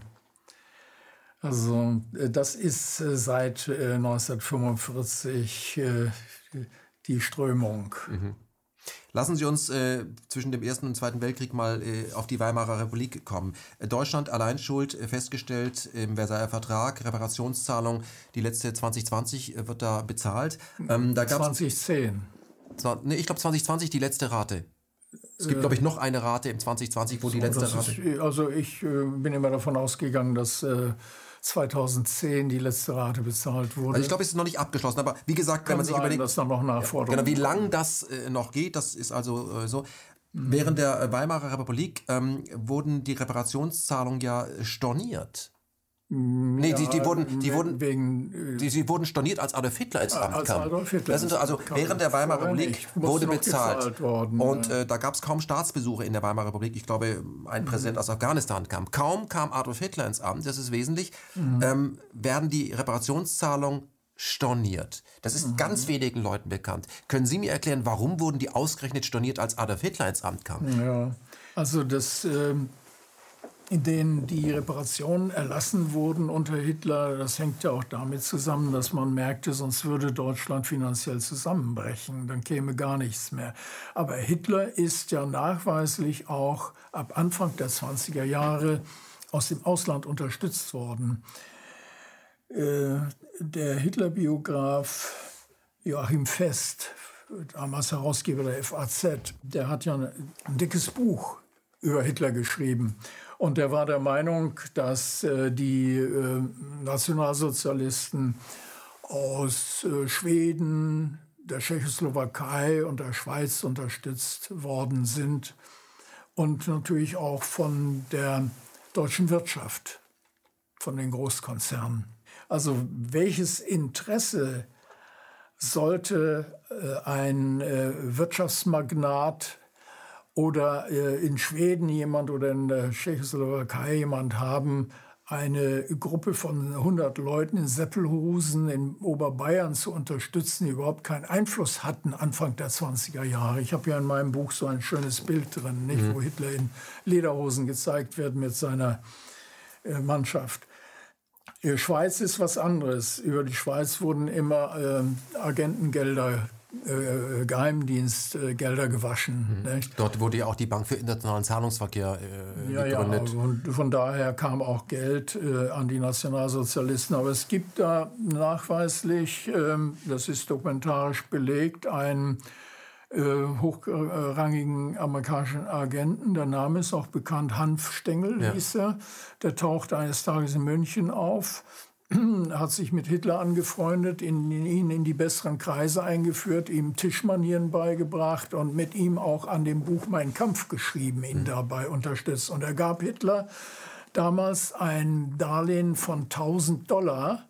Das war damals sehr viel Geld. Mhm. Man fragte sich ja plötzlich, wie kommt es, dass äh, da Truppen SA plötzlich da waren, die vollständig eingekleidet waren. Von Hugo Boss. Hugo Boss Uniform. Ja, Waffen, Waffen hatten. Und Mercedes also, fuhren. Ja, er fuhr mit äh, dicken Limousinen durch die Gegend plötzlich. Wo kam das Geld her? Mhm. Und das kam natürlich zum Teil auch aus den USA. Da haben ja auch verschiedene Leute schon geforscht und äh, auch äh, da sind äh, Firmen, die bis heute existieren in den USA mit beteiligt gewesen, das zu unterstützen. Äh, wahrscheinlich auch, um die Weimarer Republik äh, kaputt zu machen, äh, Unruhe zu stiften. Mhm. Und dann haben sie ja die Weimarer Republik sozusagen übernommen. Mhm. Naja, während der Weimarer Republik gab es ja immer wieder Versuche, sich mit den Russen zu verständigen. Ja, Rapallo. Genau, Rapallo 22. Und als man gesehen hat, was da sich abspielt, das musste man platt machen. Aber vielleicht nur. Da ist ja auch ein deutscher Kanzler dann ermordet worden, der da beteiligt war. Wer war das noch? Das, äh, Rathenow. Ähm, Rathenow, genau. Äh, Glaube ich, das äh, Geheimdienste haben ihn dann erschossen, nachdem er sich äh, dort ja, verständigt hat. das könnte damit zusammenhängen. Ja, ne? ja. Naja, da, in Rapallo wurde abseits äh, der äh, damaligen Alliierten verhandelt über Kooperation mit Russland. Mhm. Also immer, was sie im Buch, immer wenn die Russen und die Deutschen versucht haben, äh, nicht kriegerisch zu kooperieren, ja. äh, ist das äh, passiert, was äh, später auch von bei Stratfor neulich bestätigt wurde. Ja, das ja. wird immer verhindert. Also von da George Friedman, Friedman beschreibt sagt, das. Wenn äh, deutsches Kapital und deutsche Technologie sich mit russischen Rohstoffressourcen und äh, russischer Arbeitskraft verbinden, mhm. dann haben wir die USA sagte er, eine, ähm, äh, eine Konkurrenz, militärisch wie wirtschaftlich, die wir nicht dulden werden. Ich möchte noch mal auf Hanfstengel kommen. Hanfstengel ist ja später vom Braunen Haus ins Weiße Haus gewechselt. Da gibt es sogar ein Buch von ihm, seine Biografie. Und es gab aber auch Menschen äh, aus den Vereinigten Staaten, die das äh, beobachtet haben und äh, das äh, sie nicht verstanden haben. Also mhm. zum Beispiel das Buch, was damals in Ostberlin erschienen ist, also nicht im Westen, sondern in Ostberlin. Mhm ja, auf heißem Boden. Todd ja. zum Beispiel, der US-Botschafter ähm, hier war, der das auch immer gekabelt hat in die Vereinigten mhm. Staaten. Entschuldigung, wer trifft sie? Unsere Leute treffen sich immer hier mit Adolf Hitler beraten. Ich mhm. verstehe das nicht, weil ich sehe, was hier äh, inzwischen an, an, an rassistischer Politik gefahren. Warum macht ihr das? Der wurde ja dann abgezogen.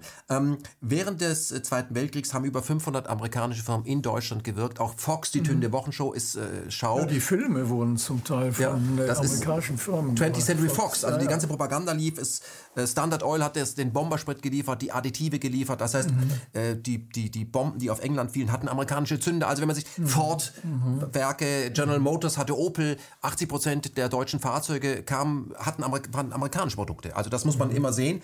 Ja, ähm, die Hollywood Hollywood-Produzenten haben eine äh, Rheinfahrt mit Hitler gemacht. Genau. Auf ja. einem äh, Luxusschiff, das die Kölner Hitler geschenkt hatten. Die Wall Street war auch auf dem Obersalzberg und die Konkurrenten ja, wurden mit ja. Krediten finanziert. Das ja, wissen wir heute alles. Ähm, das heißt, Deutschland wurde ja, benutzt. Wir wissen das, wir wissen das. Aber das wird unter der Decke gehalten. Mhm. Wie lange kann man Sie das irgendwo? Nein, ich meine, und Ihre Sicht äh, und, von immer mehr Historikern, ähm, ich sage jetzt auch mal hier, ähm, Clark, ja, die steht natürlich dem entgegen, was wir von äh, Guido Kopp hören.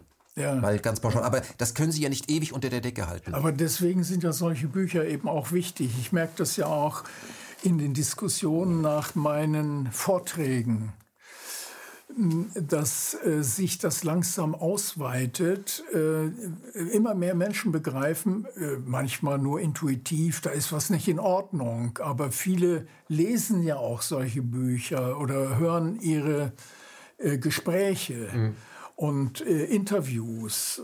Da sind Sie auch ganz vorne mit dabei. Also das verbreitet sich allmählich und da wächst auch eine Unruhe in der Bevölkerung immer mehr.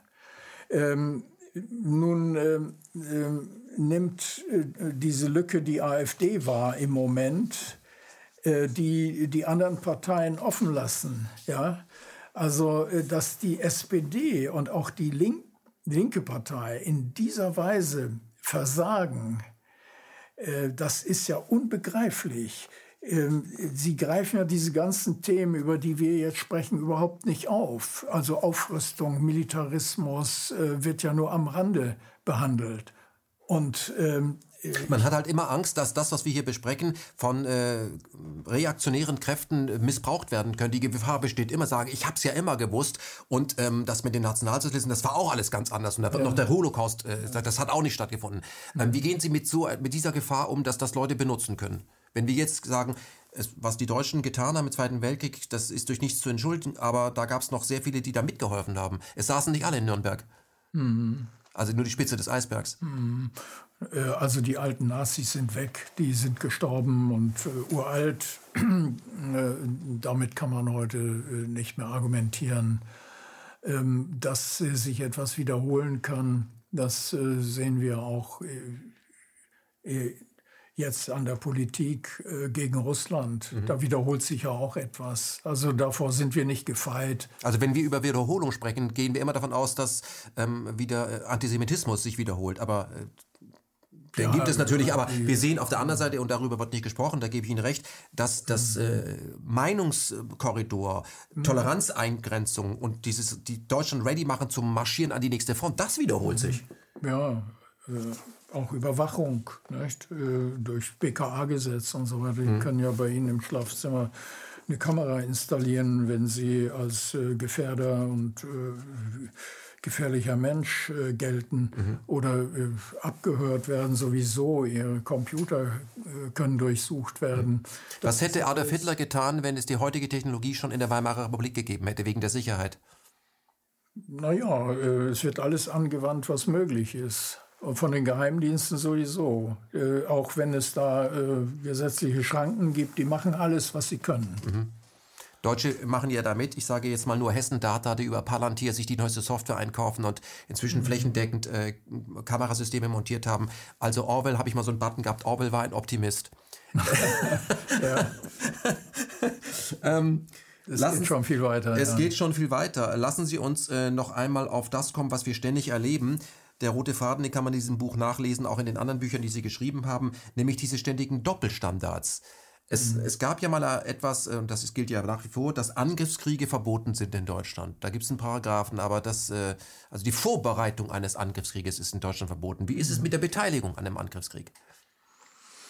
Ähm, es gab mal eine Anzeige äh, an, äh, an, an den äh, Generalbundesanwalt ähm, in Artikel 26 Absatz 1 äh, steht ja, dass ähm, äh, die, schon die Vorbereitung eines Angriffskrieges verboten ist, also verfassungswidrig ist. Und es gab eine Strafnorm im Paragraphen 80 Strafgesetzbuch, wo also äh, die Bestrafung äh, geregelt wurde, sehr strenge Bestrafung. Und ähm, bei dem Jugoslawienkrieg oder ich glaube es war bei dem Irakkrieg, da wurde dann Anzeige erstattet. Gegen, ja, Irakkrieg, ja. Mhm. Ja. Äh, und dann hat der Bundes von einer äh, Friedensorganisation, mhm. da hat der äh, Generalbundesanwalt, der höchste Staatsanwalt kann man so sagen, zurückgeschrieben nach einigen Wochen oder Monaten, als man sich das also überlegt und zurechtgelegt hat.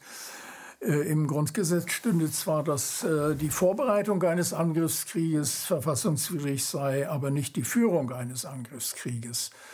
Und äh, das, auf diese Idee können also wohl nur spitzfindige Juristen kommen. Das muss man sich mal vor Augen halten. Vorbereitung ist verboten, aber die Führung angeblich nicht. Mhm. Ich überspitze es mal in eine andere Richtung. Auschwitz bauen ist verboten, Auschwitz zu benutzen nicht. So ist es, ja. Mhm. Mhm. Ähm, Nochmal dazu, weil ich habe das neulich auch mal bei einer Demonstration bezüglich Julian Assange gesagt. Ich frage mich ehrlich gesagt, wo die Juristen in diesem Land eigentlich sind, weil es waren auch die mhm. Juristen im Dritten Reich, die das vorbereitet haben. Was ist denn da los eigentlich? Naja, die Juristen sind immer staatstragend und... Äh, sind sie unabhängig? Äh, und konservativ, die kommen ja seit äh, langem aus, äh, meistens aus den sogenannten besseren Verhältnissen. Ich habe mal in einem Buch Rechtssprüche, Texte zum Thema Justiz äh, geschrieben, Justiz ist schwarz und äh, sie ist immer auf der richtigen Seite. Aber das sind ja viele. Ähm, ich meine, bei den Ärzten war das ja nicht anders im Dritten Reich. Mhm. Und äh, bei den Wissenschaftlern zum Teil ja auch. Nicht? Ja, Juristen haben natürlich viel Macht. Ähm, wenn die einen Menschen lebenslänglich hinter Gitter schicken können, das äh, ist schon sehr bedeutsam. Mhm. Also auch die Verrechtlichung von Privilegien. Ich hatte neulich einen Gast hier, der äh, mir gesagt, die, seine Definition äh, von Tyrannei war, wenn der Staat ähm, sich nicht mehr an das Gesetz hält und wenn ähm, das Volk Angst vor dem Staat hat.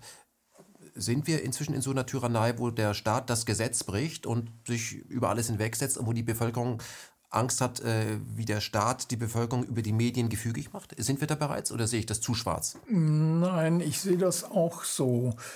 Ähm, äh, wir leben nicht mehr in einer funktionierenden Demokratie. Nochmal. Also äh, wenn man... Wir leben nicht mehr in einer funktionierenden Demokratie. So sehe ich das, ja. Ähm, weil äh, ständig äh, Verfassungsartikel äh, nicht eingehalten werden. Also das, was sich hier abspielt, auch ähm, die, dass die Vorgaben aus Washington befolgt werden, dass im Grunde unsere Außenpolitik in Washington gemacht wird und äh, dass die Bevölkerung äh, vollständig überwacht werden kann. Äh, das ist doch nicht demokratisch. Ähm, unter bestimmten Vorwänden werden Gesetze durchgeboxt. Wenn irgendwas passiert, werden sofort äh, die Gesetze verschärft. Und das erlebe ich seit Jahrzehnten jetzt. Mhm. Gibt es in Europa ein Land, was da noch, noch mehr Vorreiter ist? Also wir gucken ja ständig, was sich in, äh, in, in Hongkong abspielt. Mhm. Gleichzeitig gibt es extrem große Demonstrationen in Frankreich. Das mhm. sehe ich bei uns mhm. nicht. Gibt es Länder, die das noch rigoroser handhaben, die quasi dieses Gewohnheitsrecht für Europa etablieren über einen ein Teilstaat Europas. Ist das so? Gibt es das? Was meinen Sie jetzt, die Verfassungsbrüche? Oder? Ja, und dass man einfach sagt, ob die Polizeigewalt, da, wir, da zeigen wir schon mal, was geht. Also gibt's ein, gibt, ist Frankreich härter als wir oder, oder sind die Franzosen? Ja, von der Polizeigewalt her schon, mhm. das denke ich schon. Aber wir haben ja auch diese Einkesselung bei verschiedenen Demonstrationen erlebt, bei dem Treffen da der, der G7 an der Ostsee in Heiligendamm können Sie sich noch ja, erinnern? Ja. Da waren ja große Demonstrationen. Ja, da äh, flogen äh, äh, Kampfflugzeuge über die Köpfe. Das ist äh, verfassungswidrig, sowas. Die Bundeswehr dann noch, äh, die haben dann natürlich gesagt, ja, die haben geübt, aber die Einschüchterung und Leute wurden eingekesselt. Auch in Frankfurt, nicht? in einer Straße stundenlang festgehalten.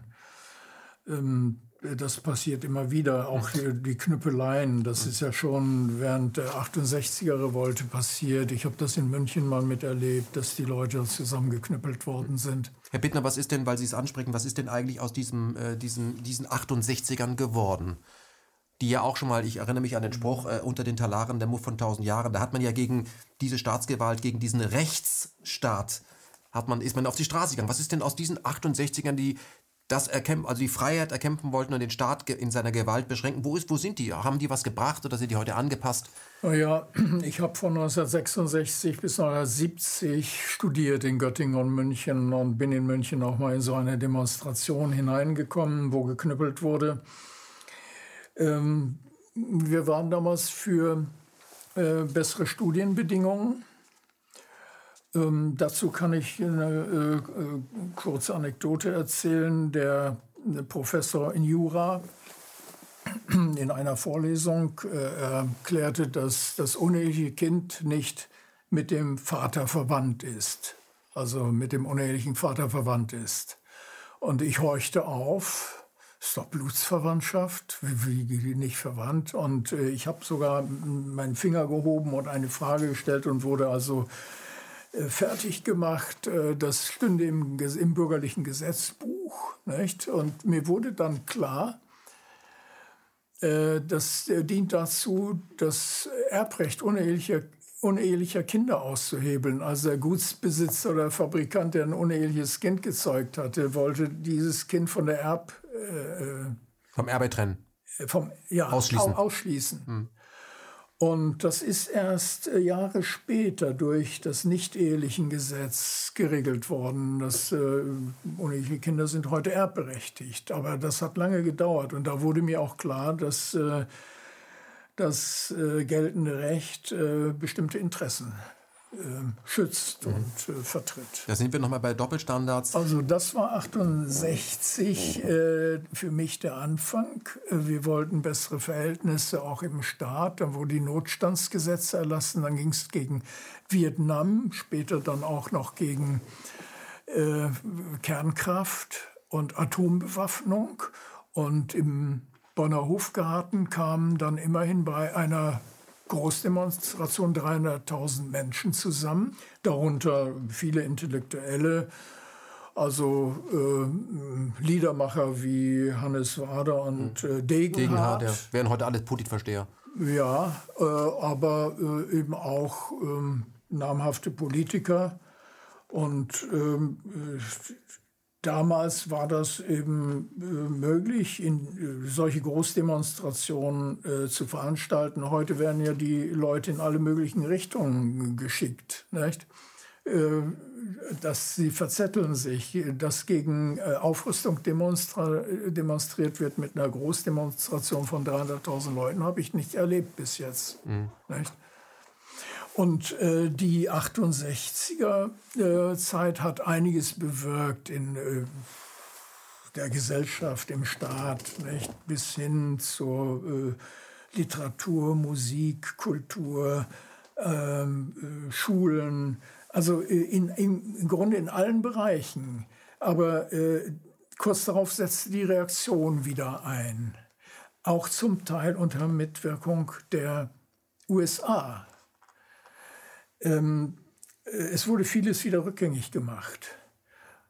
Und ähm, die äh, Menschen, die studiert hatten, äh, sind dann äh, zum Teil auch in, äh, zu Amt und Würden gekommen. Und äh, sie, Jos, Joschka Fischer, Fischer, was aus dem geworden ist, das ist also ein Negativbeispiel für jemanden, der aus der 68er-Revolte hervorgegangen ist. Nicht?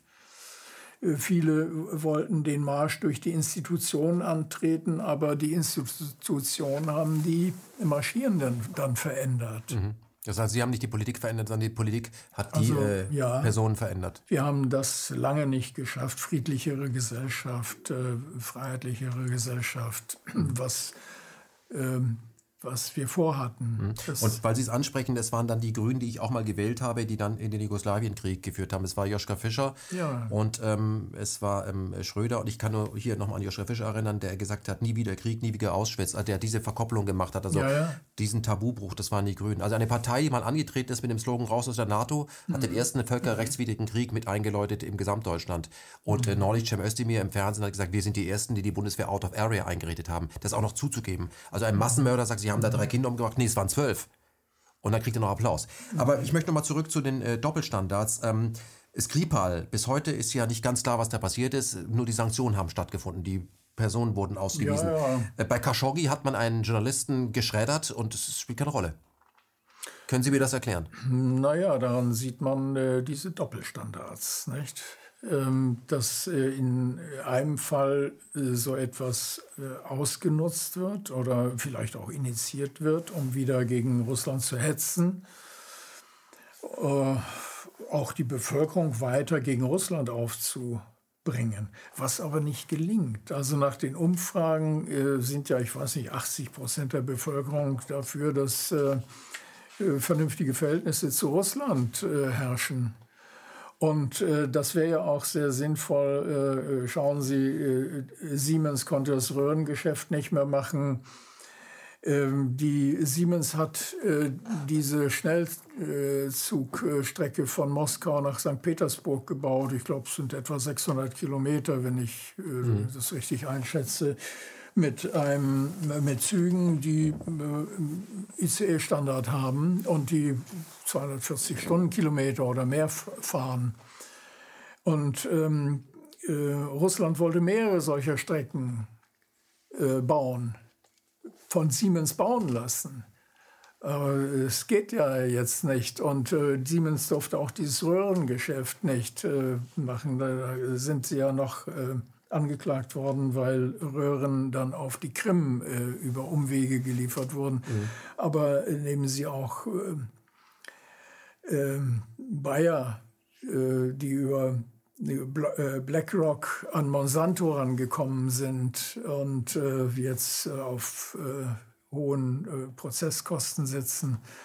Oder die Deutsche Bank, man mag von ihr halten, was man will, ist ganz unten kann mich erinnern, äh, dass die vor Jahren kostete eine Aktie 140 Euro. Jetzt steht die, glaube ich, bei 8 Euro oder so. Mhm. Ist weniger, habe ich mal nachgerechnet. Mhm. Ähm, Nochmal ein Doppelstandard. Damals hat man ja, als äh, der Kosovo geteilt wurde, mit Hilfe von außen, heute gibt es dort Bondstil sofort, die waren Deutsche auch diese Teilrepubliken sofort anerkannt, die Souveränität mhm. anerkannt.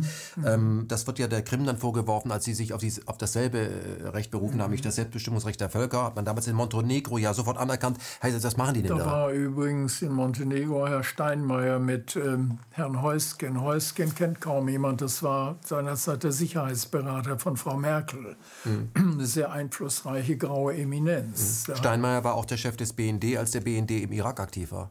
Also Steinmeier und Heusgen sind nach Montenegro gereist und ähm, haben mitbewirkt, dass Montenegro in die NATO kam. Also sozusagen NATO-Propagandisten.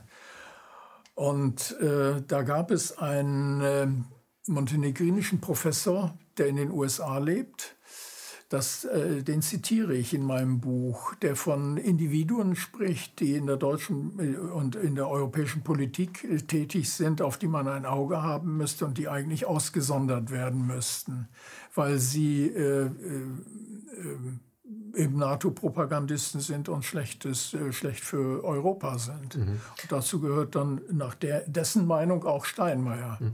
Ähm, wenn Sie sich das anschauen, die Sanktionen, die wir gegen Russland fahren, wo wir mitmachen, wo wir immer sagen, bedauerlich, aber wir machen das eben mit, ähm, wie wir die Krim bei uns darstellen, ähm, sind das mhm. die, die NATO-Übungen, die wir durchwinken, immer an der russischen Grenze, nicht an einer anderen Grenze, immer an der russischen mhm. Grenze, mhm. ähm, sind das Ihrer Meinung nach Kriegsvorbereitungen? Ja, ich denke schon. Aber es geht auch darum, Russland so zu schwächen, hm, wirtschaftlich zu schwächen. Ähm, es kommt ja jetzt allmählich auch in der Berliner Politik dieses ähm, äh, Projekt Neue Seidenstraße. One Road, One Belt. Ins Gespräch, ja. ja One Road, One Belt. Äh, das hat ja mit der alten Seidenstraße gar nicht so furchtbar viel zu tun. Es ist ja viel, ein viel größeres Projekt. China hat schon, ähm, nachdem man in der Shanghai-Kooperation 2001, glaube ich, ja. schon darüber konferiert hatte, die haben damals schon äh, 1000 Milliarden Dollar für dieses Projekt zur Verfügung gestellt. Also eine Billion Dollar. Das ist viel Geld. Und äh, äh, es geht ja, äh, das ist ein Infrastrukturprojekt, würde ich mal sagen, zur Erschließung des eurasischen Kontinents. Mhm. Bis weit nach Afrika. Bis in den vorderen Orient ja. und nach Afrika. Projekte in, in Israel finanziert damit. Das ist ein Riesenprojekt. So ein Riesen, also äh, Wirtschaftsanalysten und Finanzanalysten äh, sagen, das ist das größte Infrastrukturprojekt der Neuzeit. Es werden unter anderem äh, periphere Gebiete wie ähm, Sibirien erschlossen, wo gewaltige Bodenschätze äh, existieren. Und wenn das gelingt, das ist ja äh, der größte zusammenhängende ähm, Festlandkomplex. Da sind wir wieder bei der Herzland-Theorie. Da sind wir bei der Herzland-Theorie von Mackinder. Also das, was äh, Briten und Amerikaner seit Jahren versuchen zu verhindern. Schon Anfang des 20. Ja. Jahrhunderts. Man, jetzt, äh, kommt jetzt von der anderen Seite die Eroberung quasi. Ja, äh, dass äh, damals gesagt wurde, wer dieses Herzland besitzt, beherrscht die ganze Welt oder wer das kontrolliert. Mhm. Aber jetzt geht es ja darum, äh, diesen eurasischen Kontinent zu erschließen. Und da würde ein riesiger Binnenmarkt entstehen, der unabhängig ist von den Flugzeugträgern der USA auf dem Pazifik und dem Atlantik. Und ich habe das ja auch so formuliert, dann wären die USA nach meiner Einschätzung nur noch eine übermäßig hochgerüstete Regionalmacht auf ihrer Insel zwischen zwei Weltmeeren. Das hören die auch nicht gern. Das äh, verhindern sie natürlich, ich überspitze jetzt äh, mhm. etwas, aber das verhindern sie mit allen Mitteln, auch mit dieser Sanktionspolitik, Sanktionen gegen Russland, mhm. denen ja dann Mittel fehlen, die sie woanders einsetzen könnten, zum Beispiel für dieses One Belt, One Road Projekt. Mhm. Nicht? Aber weil sie dabei sind, also sie, wir sehen, dass die Amerikaner ja auch die Chinesen versuchen einzudämmen, im südchinesischen Meer Routinefahrten machen, den Streit mhm. mit Taiwan. Ja. Aber wir sehen ja das, was das Geld, was die Chinesen, was die Russen dann nicht haben, um in das Projekt zu investieren, dieses Geld wird dann von Chinesen in Russland investiert. Und da ist die Frage, Sie sagen ja zu Recht, äh, wer das Herzland ähm, kontrolliert, kontrolliert die Welt. Wollen Sie denn von den Chinesen äh, kontrolliert werden? Ja, das werden die Russen äh, nicht zulassen. Also vor allen Dingen Putin ist ja ein Fuchs. Der äh, wird äh, schon ähm, entsprechende Maßnahmen treffen, dass die Chinesen die Russen nicht übernehmen. Äh, es ist ja so, dass ähm, äh, die Chinesen auch ihre Produktion loswerden wollen.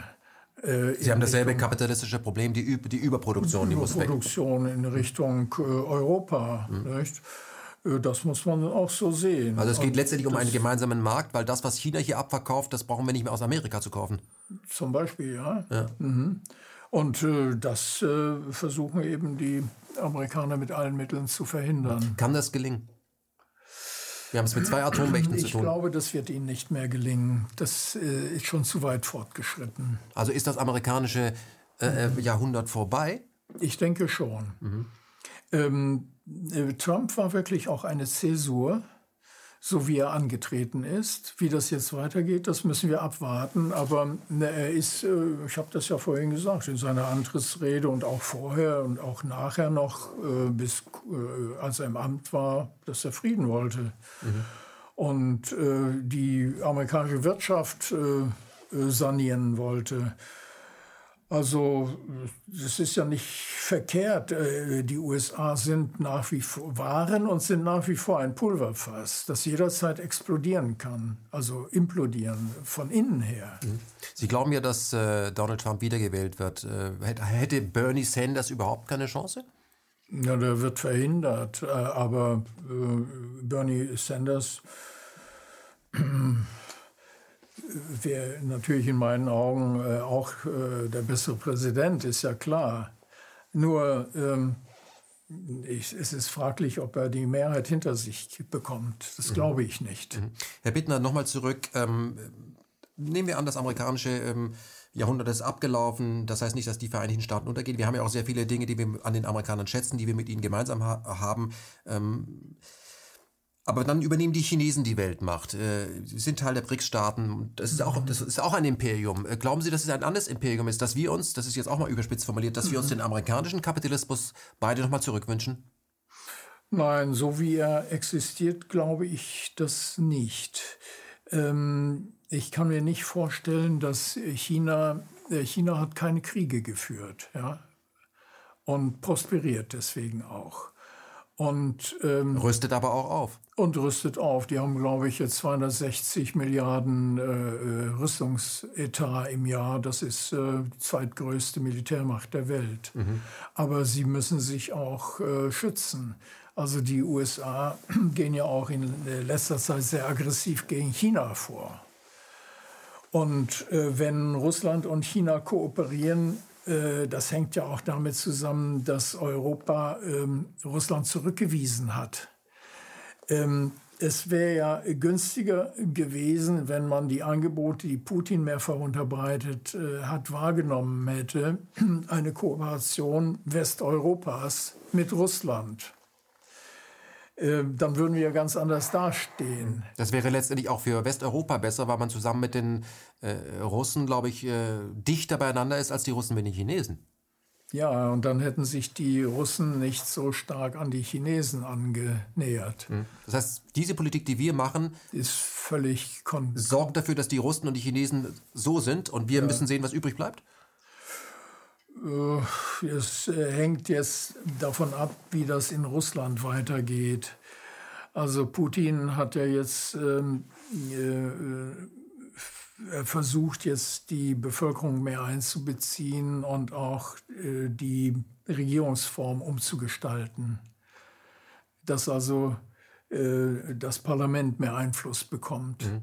Ich möchte mal auf die wirtschaftliche Situation abheben. Also ich glaube, dass in unseren Breiten ähm, wir das, was sich in China abspielt, vollkommen unterschätzen. Das ist eben nicht äh, Plastikspielzeug äh, mit, mit irgendwelchen Gussnähten, an denen man sich verletzt, wenn man das seinen Kindern gibt, sondern es ist inzwischen ein Hochtechnologieland, so wie äh, Japan hm. ein Hochtechnologieland. Das ist kein Trash, was sie produzieren. Die können durchaus mit deutschen Produkten inzwischen mithalten. Ist uns das hier klar? Dass am Ende in diesem freien Markt äh, die ganze Welt sagt, das Produkt ist besser. Ja, Huawei wäre wahrscheinlich besser. Im Übrigen sitzen ja in allen äh, US-amerikanischen Produkten äh, NSA, sitzt der Geheimdienst auch mit drin, mhm. noch eher als bei China. Glaube ich wenigstens. Ja. Also äh, da äh, zu argumentieren, Huawei arbeitet mit äh, dem äh, Verteidigungsministerium zusammen oder mit dem Geheimdienst das müsste halt kontrolliert werden, aber die Technik ist zum Teil hochwertiger als das, was wir aus den USA kriegen mhm. können. Sie investieren ja auch sehr, sehr stark in den, in, die Welt, in den Weltraum. Übrigens ein Land in mhm. Europa, was auch an Platz 3 kommt. Ne? Also zuerst kommen die Vereinigten Staaten, dann kommt China. Wissen Sie, wer auf Platz 3 kommt? Nein. Die Franzosen. Oh ja. Die Franzosen extrem, äh, investieren extrem stark in äh, Weltraumtechnik, in Satellitentechnik. Muss man sich auch mal, ob dort, die Grand Nation sagt, äh, Großbritannien, äh, der Niedergang ist äh, oder was immer da sich stattfindet, das sehen wir und dann aufsteigen. Also ich finde es interessant. Mhm. Ähm, Welche Rolle wünschen Sie sich äh, zum Abschluss des Gesprächs denn eigentlich äh, von der deutschsprachigen Region, nenne ich sie jetzt mal? Also Deutschland, mhm. Österreich, Schweiz könnte ja vielleicht intensiver zusammenarbeiten, dann sind wir mehr als ein Raum von 100 Millionen. Was wäre klug? Friedensfördernd und auch aus wirtschaftlicher Sicht klug? Ja, Kooperation auf jeden Fall. Und ähm, das ist äh, mit Österreich ja 1945 verhindert worden. Nicht? Also äh, der Anschluss an Österreich äh, Heim ins Reich. Das, äh, da haben ja, äh, ich weiß nicht wie viel Prozent, aber ein großer Prozentsatz der Österreicher gejubelt. Das wurde aber sofort rückgängig gemacht. 1945 hat man gesagt, also äh, Westdeutschland muss von Österreich getrennt bleiben. Österreich ist dann ja auch ähm, neutral geblieben, was ähm, Westdeutschland auch hätte bleiben können. Ja. Stalin hat das sogar vorgeschlagen. Mhm ein neutrales äh, Westdeutschland. Auch Khrushchev, dann dürft ihr euch sofort wieder vereinigen, ja. aber raus aus der NATO. Ihr seid neutral wie Österreich. Ja, ja, aber die NATO ist dann ja sehr schnell eingerichtet worden und der erste Generalsekretär hat eben gesagt, Russen raus, Amerika rein äh, und Germans down. Äh, Germans down, ja, mhm. die äh, Deutschen runter. Und das ist im Grunde bis heute die Politik. Würden Sie die NATO-Osterweiterung und neuer Lebensraum im Osten Hitler-Jargon. Würden Sie sagen, das hat was miteinander zu tun? NATO-Osterweiterung und neuer Lebens-, naja, äh, Wirtschaftsraum, würde ja, ich mal sagen. Wie immer Sie das, aber ist ja dasselbe Gelände. Dann ja, wären ja. Deutsche wieder auf der Krim, da waren die ja schon. Ja, also es ging immer, in den, seit über 100 Jahren ging es auf Veranlassung der Wirtschaftseliten in den USA, aber auch London, Paris, Deutschland gegen Russland auszuspielen. Mhm. Und äh, im Zweiten Weltkrieg haben die sich ja ziemlich zerrieben. Der Dönitz, Großadmiral Dönitz, der hat dann ja noch vorgeschlagen, dass ähm, die deutsche Wehrmacht, die noch übrig war, zusammen mit den Alliierten gegen Russland zu Felde ziehen sollte. Mhm. Die Briten haben auch gesagt, dass der Plan war ja auch immer, Russland atomar anzugreifen. Dann sollten die übrig gebliebenen Deutschen das verstrahlte Gebiet räumen? Ja, es gab einen Plan in den 50er Jahren, ähm, Dropshot. Dropshot, ja. 300 Atombomben auf 200 Ziele oder sowas. Ja. 200 äh, Atombomben auf die größten Städte äh, der damaligen UdSSR zu äh, schicken. Und dann äh, es, äh, sind ja sogar SS-Divisionen äh, beieinander gehalten worden nach Kriegsende. Unter Waffen? Um, um sie gegen ja. äh, die UdSSR in den Krieg zu schicken. Ja, das, das war die, die Churchills. Ne? Das ja, wird auch nicht das, gesehen. Der hat ja ein ganz anderes Image. Ja. Also man hatte eigentlich vor, damals gleich gegen Russland weiterzumachen. Das Land lag am Boden. Die hatten zwar Berlin erobert, aber sie waren die haben den größten äh, Schaden äh, äh, im Zweiten Weltkrieg erlebt mit 27 ja, Millionen Toten. Ja, ja, die waren am Ende erstmal. Also das wäre wahrscheinlich äh, militärisch möglich gewesen, damals äh, Russland zu besiegen. Aber das wurde verschoben. Auch dieses ähm, äh, Projekt Dropshot mhm. mit den Atombomben. angeblich, weil die Bundeswehr noch nicht weit genug aufgerüstet war um damit zu mischen. Hm. Man muss dazu sagen, äh, die Russen hatten damals noch keine Atombombe. Dann gab es später das Ehepaar Rosenberg und Fuchs, die dafür gesorgt haben, dass sie relativ schnell zu Atombomben kamen. Lassen Sie uns zum Schluss eine Frage nochmal erörtern. Also Deutschland ist noch in der NATO. Deutschland könnte aus der NATO, jetzt spinne ich mal, austreten und sich mit mhm. den äh, Österreichern und den Schweizern als ein neutrales Gelände innerhalb Europas definieren. Ähm, mhm. Ist das... Äh, ist, sehen Sie, wäre so etwas möglich, wenn man wollte? Ließe sich das durch die anderen verhindern? Und sind Sie für Deutschland raus aus der NATO, also ein Beobachterstatus? Ja, die NATO hält ja ihre eigenen Statuten nicht mehr ein. Die haben ja sogar als globales Mitglied äh, Bolivien aufgenommen. Und äh, Brasilien ist im Gespräch. Äh, Trump hat das angeboten. Mhm. Also was ist aus diesem nordatlantischen Verteidigungsbündnis geworden? Das ist ein aggressives äh, Bündnis, Angriffsbündnis geworden. Ist es nur noch eine Frage der Zeit, wann auch Israel Teil dieses Bündnisses wird? Das ist durchaus möglich. Ja. Und wir dann, als der, der Bündnisfall ja jeden Tag in Gaza ist. Austreten ist möglich. Äh, man kann das kündigen. Es könnte gekündigt werden. Und auch der, das NATO-Truppenstatut könnte und sollte meines Erachtens gekündigt werden.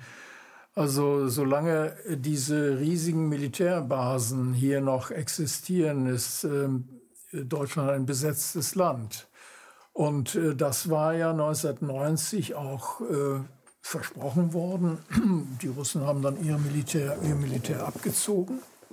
Die haben dafür übrigens bei Moskau dann ein ganzes Stadtviertel gebaut. Und äh, die Amerikaner sind geblieben und haben nach wie vor auch damit ein Druckmittel gegen Deutschland. Also wenn es hier zu Großdemonstrationen kommen würde, dann können sie zum Schutz ihrer Truppen, so sagt man dann, eingreifen, nicht? den Notstand ausrufen. Und die noch äh, die Bundeswehr oder das Kanzleramt informieren, was sie im Moment in Deutschland tun. Mhm. Herr Bittner, der neue West-Ost-Konflikt ist ja nicht wirklich ein neuer, sondern äh, immer, also nach dem Krieg ist vor dem Krieg. Frieden mhm. kann man machen, aber solange Eurasien nicht fest unter der Kontrolle der Vereinigten Staaten ist oder der Westmächte, ähm, läuft es hier anders. Ähm, was soll dieses Buch erreichen? Also für mich ist das schon ab 1990 ein neuer Konflikt, der sich da entwickelt hat und äh, der, der mit dieser äh, äh, schärferen, erheblich schärferen Aggressions- und Sanktionspolitik ähm, äh, gegen Russland sich richtet. Äh, deswegen der neue Ost, äh, West-Ost-Konflikt. Ähm, ich wollte äh, in diesem Buch einen Überblick geben über Globalpolitik seit mehr als 100 Jahren. Und zwar Vorbereitung des Ersten Weltkriegs, äh, dann ähm, Versailler Vertrag mit diesen ungeheuren Belastungen, die letztlich auch dazu geführt haben, dass äh, Hitler mächtig wurde, der dann unterstützt wurde auch aus dem Ausland. Die Weimarer Republik wurde also destabilisiert von innen her und mit Unterstützung aus dem Ausland. Und dann äh, Zweiter Weltkrieg, ähm, auch dann, dass ähm, Deutschland gegen Russland in den Krieg geschickt wurde, so möchte ich das mal formulieren, dass das deutlich wird und dass 1945 nach einer bedingungslosen Kapitulation, als Deutschland wirklich in Trümmern lag, ich fuhr mit meiner Mutter, wir sind ja auf dem Zug aus Gleiwitz dann über die Oder-Neiße-Grenze gekommen und da in verwandten Bunkern äh, haben wir genächtigt und waren monatelang unterwegs, bis wir dahin kamen, wo also mein Vater in einem Lazarett lag in Norddeutschland. Und wir sind durch ein völlig kaputtes Deutschland gefahren. Also nicht nur Berlin lag in Trümmern, ich äh, kann mich noch an Städte erinnern, wo die Bahn oft umgeleitet wurde. Also in Breslau habe ich in Erinnerung, äh, da standen, was ich als Kind sehen konnte, so sch äh, schwarze Schornsteine, die waren übrig geblieben. Nicht? Und darum drumherum Trümmer. Äh, und ähm, äh, der Weg nach Westdeutschland, also dann an die Küste, wo wir schließlich gelandet sind, führte durch ein völlig zerstörtes Land. Und damals 1945, nach dieser bedingungslosen Kapitulation, wurde das alles eingerichtet, was dann äh, im Folgenden äh, dazu führte, dass die USA ähm, äh, Deutschland unter Kuratel stellen konnten. Und das ist bis heute der Fall. Die USA äh, haben einen Einfluss auf Deutschland, den ich für sehr schädlich halte. Und ich bin nicht dafür, dass die Verbindungen zu den USA aufgegeben werden. Wir haben sehr äh, wichtige äh, kulturelle, wirtschaftliche, auch militärische Verbindungen zu den USA. Aber auf der anderen Seite müssten die müsste die Kooperation mit Russland auch wieder aufgenommen werden. Das würde ja auch der deutschen Wirtschaft dienen. Das wäre ein neues Absatzgebiet. Also Continental entlässt jetzt wieder Tausende. Ähm, äh, das, was die USA mit ihren Sanktionen bewirken, die sie ja jetzt sogar gegen Deutschland richten wollen, das muss man sich mal vorstellen, dass ein angeblicher Partner, ein angeblicher Freund, wie man so sagt, was ja völliger Quark ist zwischen Ländern, nicht? Aber dass der Sanktionen dann gegen einen äh, Partner äh, äh, erheben will, äh, das ist doch äh, unglaublich. Hm. Herr Bittner, es gibt diesen Spruch, die Geschichte wird von den Siegern geschrieben. Sie haben dieses Buch geschrieben. Würden Sie sich als Besiegten bezeichnen? Naja, ich habe ja ein eigenes äh, Schicksal. Ich bin in Gleiwitz geboren 1941 und äh, auf dem äh, habe noch sehr intensive Erinnerungen an den Einmarsch der Roten Armee, äh, äh, unter dem auch meine Familie sehr gelitten hat. Und wir äh, sind dann, da wir drangsaliert wurden und für Polen optieren sollten, wir sollten Polen werden, was meine Mutter nicht wollte wollte deutsch bleiben auf dem Dach eines Zuges. Die Deutschen mussten dann ja raus, sonst kamen sie in Lager. Es gab also da tatsächlich KZ-ähnliche Lager in Lambsdorff zum Beispiel, wo äh, tausende Leute auch ermordet wurden. Und äh, Skoda zum Beispiel äh, habe ich in Erinnerung, kannte ich jemanden, der da war, wo die Leute äh, gefoltert wurden. Von Polen dann, ja. Äh, das wollen die ja nicht wahrhaben. Gibt es ja sogar ein Gesetz. Es gab keine Lager, da ist aber so, es gab diverse Lager, zum Teil in den alten KZs. Und äh, dann sind wir also nach vielen Mühen äh, äh, verlaust und äh, halb verhungert und halb erfroren im äh, angeblich goldenen Westen angekommen. Das ist ja mein Schicksal, nicht? Und ähm, ich ähm, bin seit der Zeit pazifistisch eingestellt. Also ich möchte nicht, dass es äh, für meine Kinder oder meine Enkelkinder nochmal dazu kommt, dass hier auf äh, deutschem Boden Krieg geführt wird. Aber das ist eben, so wie sich die Verhältnisse im Moment darstellen, nicht völlig ausgeschlossen. Mhm.